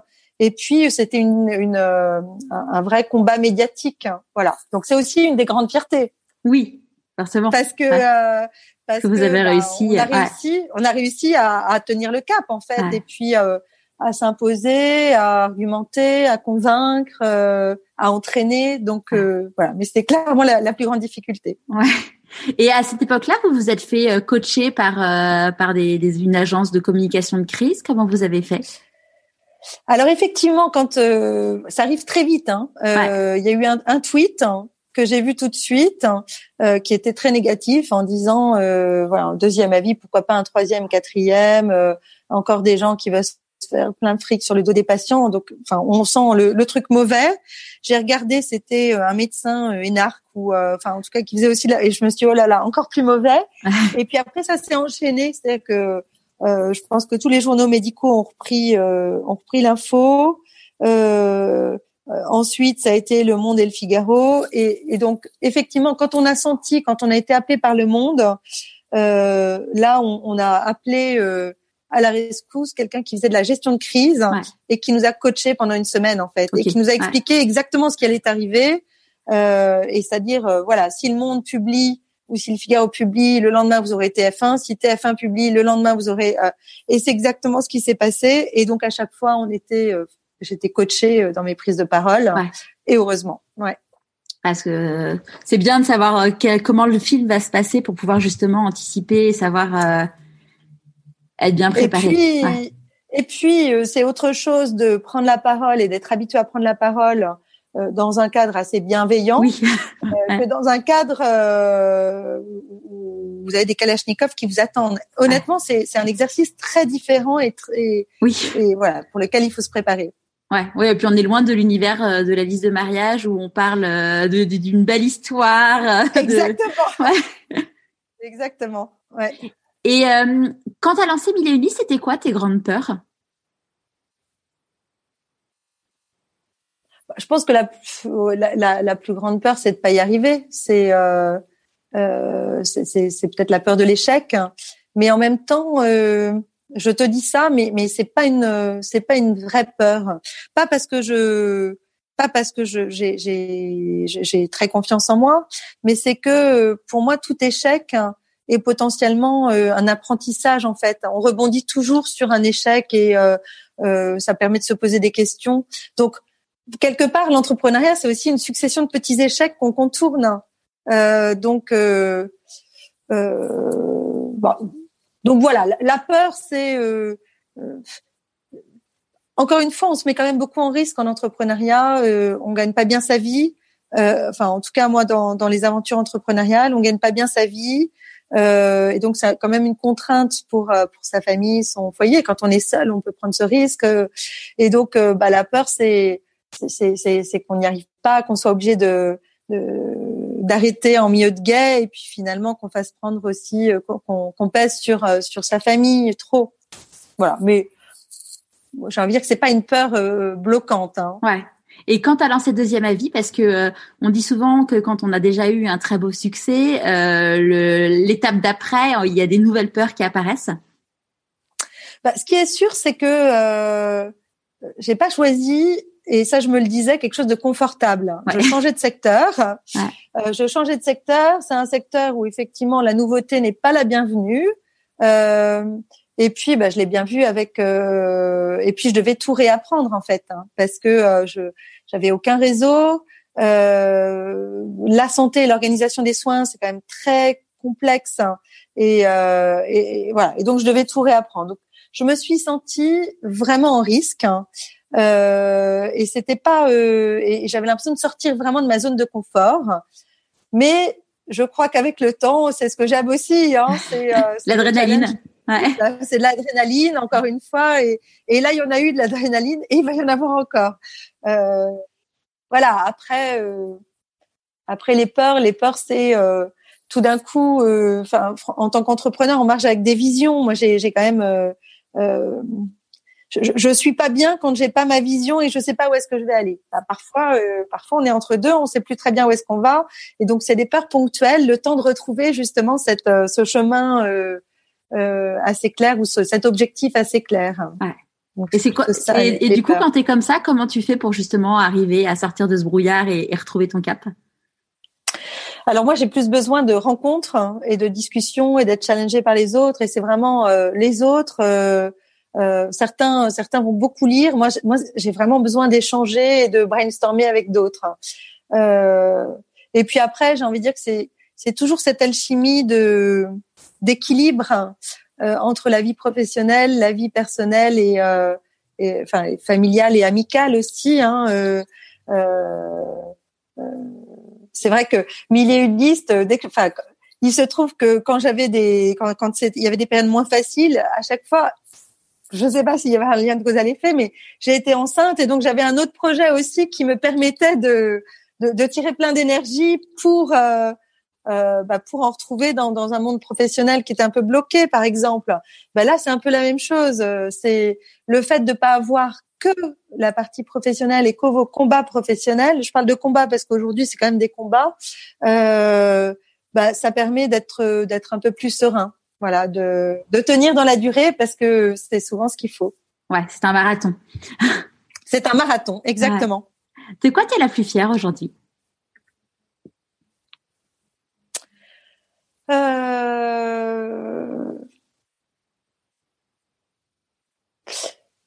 Alors, clairement d'avoir. je, je, vais faire deux réponses. Une professionnelle. Euh, pendant très longtemps, euh, je disais que j'étais fière des, des, 85 postes créés, euh, emplois créés dans le cadre de Millénistes. Euh, j'ai envie de dire que dans le cadre de, de, deuxième avis, ce dont je suis plus fière, c'est c'est d'avoir réussi à, à, à débloquer des, des, des, verrous et euh, à permettre euh, à certains patients qui n'avaient pas accès accéder facilement à l'expertise médicale. Donc quelque part euh, avoir gagné, je sais pas où est-ce que ça ira deuxième avis en termes de société, mais en tout cas on a déjà gagné un combat et ça je j'en suis fière. Et puis après euh, euh, l'autre fierté, je trouve que c'est c'est d'avoir réussi à bah, accepter le handicap d'Orient et, et qu'au niveau familial, euh, bah, j'ai l'impression que c'est plus une richesse qu'une une souffrance. Bien sûr, c'était une souffrance, mais voilà, on est une, euh, famille très proche et euh, voilà, en, en, ayant réussi à garder une forme de légèreté et, en même temps euh, enrichi de cette ouverture vers la différence. Ouais. Si tu rencontres une personne là qui euh, qui ne connaît rien à ton histoire, qui voit tu la Légion d'honneur, que tu as monté milléniste, que tu as été un carton, que que deuxième avis tout tout roule et tu dis que tu n'en es là uniquement que, que grâce à de la chance, qu'est-ce que tu auras envie de lui répondre? Bah, que la chance, il faut la saisir. Et euh, d'abord que c'est vrai, euh, que c'est vrai qu'il faut un peu de chance dans toutes ces dans ces dans ces histoires, que euh, la famille et, et l'enfance a, quand même un rôle extrêmement important hein, dans, dans, dans le fait d'oser, d'oser faire des choses, le caractère aussi. Euh, et puis euh, voilà, donc c'est c'est vrai que c'est de la chance euh, d'être né là où on est né, euh, d'avoir ce caractère de, de positiver, d'entreprendre, euh, euh que après les opportunités, faut les saisir. Et ça, voilà, tout le monde les, les saisit pas et et que finalement chacun à sa façon peut ouais peut saisir cette chance quoi. Hmm. Est-ce qu'il y a un conseil que tu aurais aimé qu'on te donne et du coup que tu aimerais donner aujourd'hui?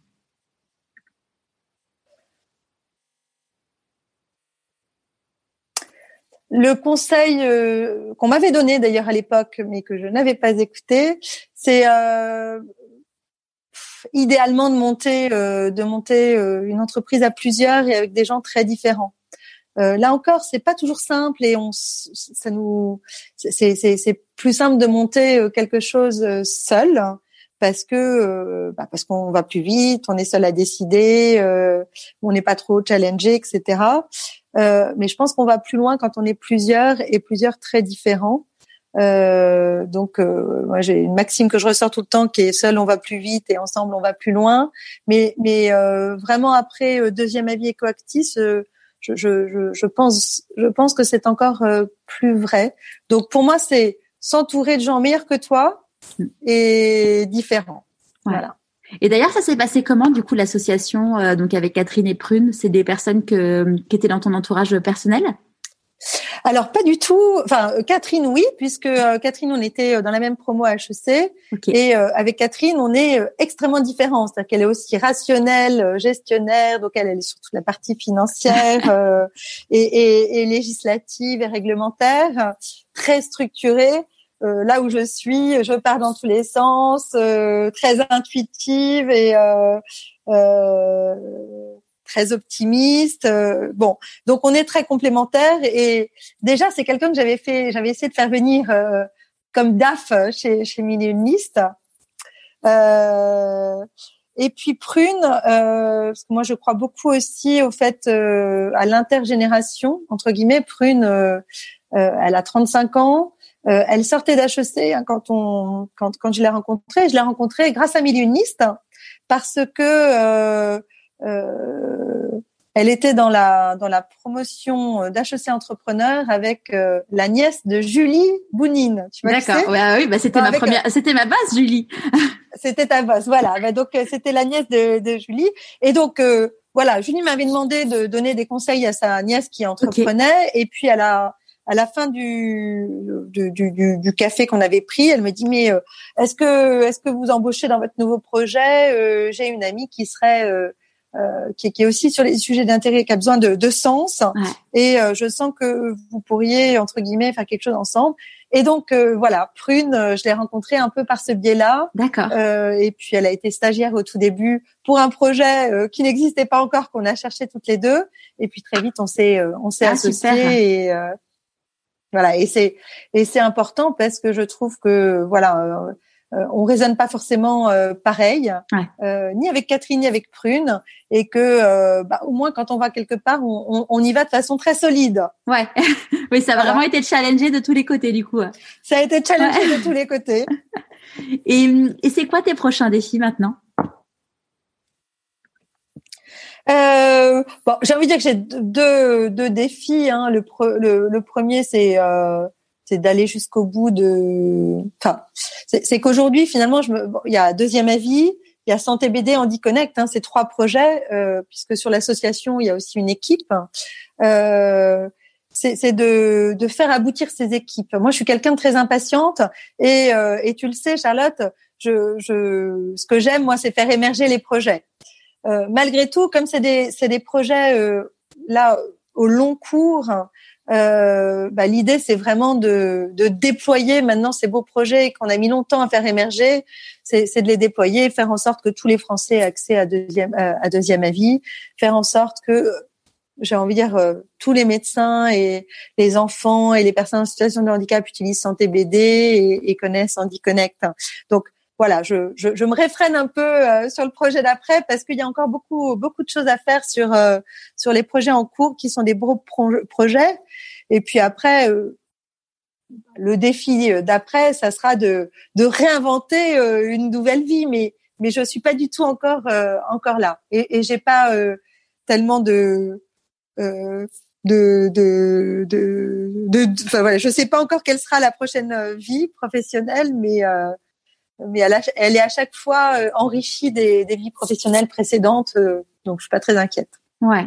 À qui as-tu envie de dire merci et pourquoi avant qu'on se quitte euh, bah déjà euh, à mes parents, hein, donc à ma mère qui est partie trop tôt, mais quand même dont l'amour a été probablement mes clés pour pour moi, et puis à mon père qui m'a soutenu, encouragé, et je probablement en tant que en tant que femme euh, toujours poussée, poussée, poussée euh, à avoir une vie euh, professionnelle exigeante. Mm. Voilà, donc ça, je pense que c'est ouais, principalement à mes parents du coup. Ouais. Merci beaucoup Pauline pour euh, ce très bon moment passé ensemble. Puis merci euh, d'avoir euh, créé mille et une listes parce que ça a été le début de quand même de beaucoup de choses pour moi et, et puis et puis la, la confiance la confiance que tu m'avais donnée à l'époque. Je crois qu'on en a jamais parlé. Donc merci beaucoup. Et puis merci Charlotte. Et puis bah Tu vois, j'aurais pu dire dans les choses dont je suis le plus fière, c'est quand même c'est quand même une grande fierté de savoir que vous êtes connue à mille et une listes et que vous avez fondé une famille grâce à mille et une listes. C'était chouette. c'est sympa. Ouais, une... bon, en fait, on s'est connus grâce à l'école de commerce. En fait, la petite histoire, c'est que Brendan, il a, euh, il a, c'est grâce à lui que j'avais connu mille et une listes pour le, pour le stage, mais je le connaissais pas en fait. C'était juste un contact euh, que j'avais sur MSN. Ça fait un peu vieux de parler d'MSN. et ce qui est quand même fou, c'est que je sais pas si tu avais déjà euh, su cette histoire, c'est qu'en fait, moi, j'avais, en fait, en mon stage commencé en janvier ou février. Et hum, en novembre, il m'avait dit, bah, si tu cherches, on cherche des, des stagiaires au marketing. Et je lui avais dit, bah, écoute, t'es gentil, mais moi, j'ai déjà trouvé mon stage. Et je commence mon stage et là en fait je me rends compte que la boîte où j'étais ça le faisait pas du tout du tout du tout.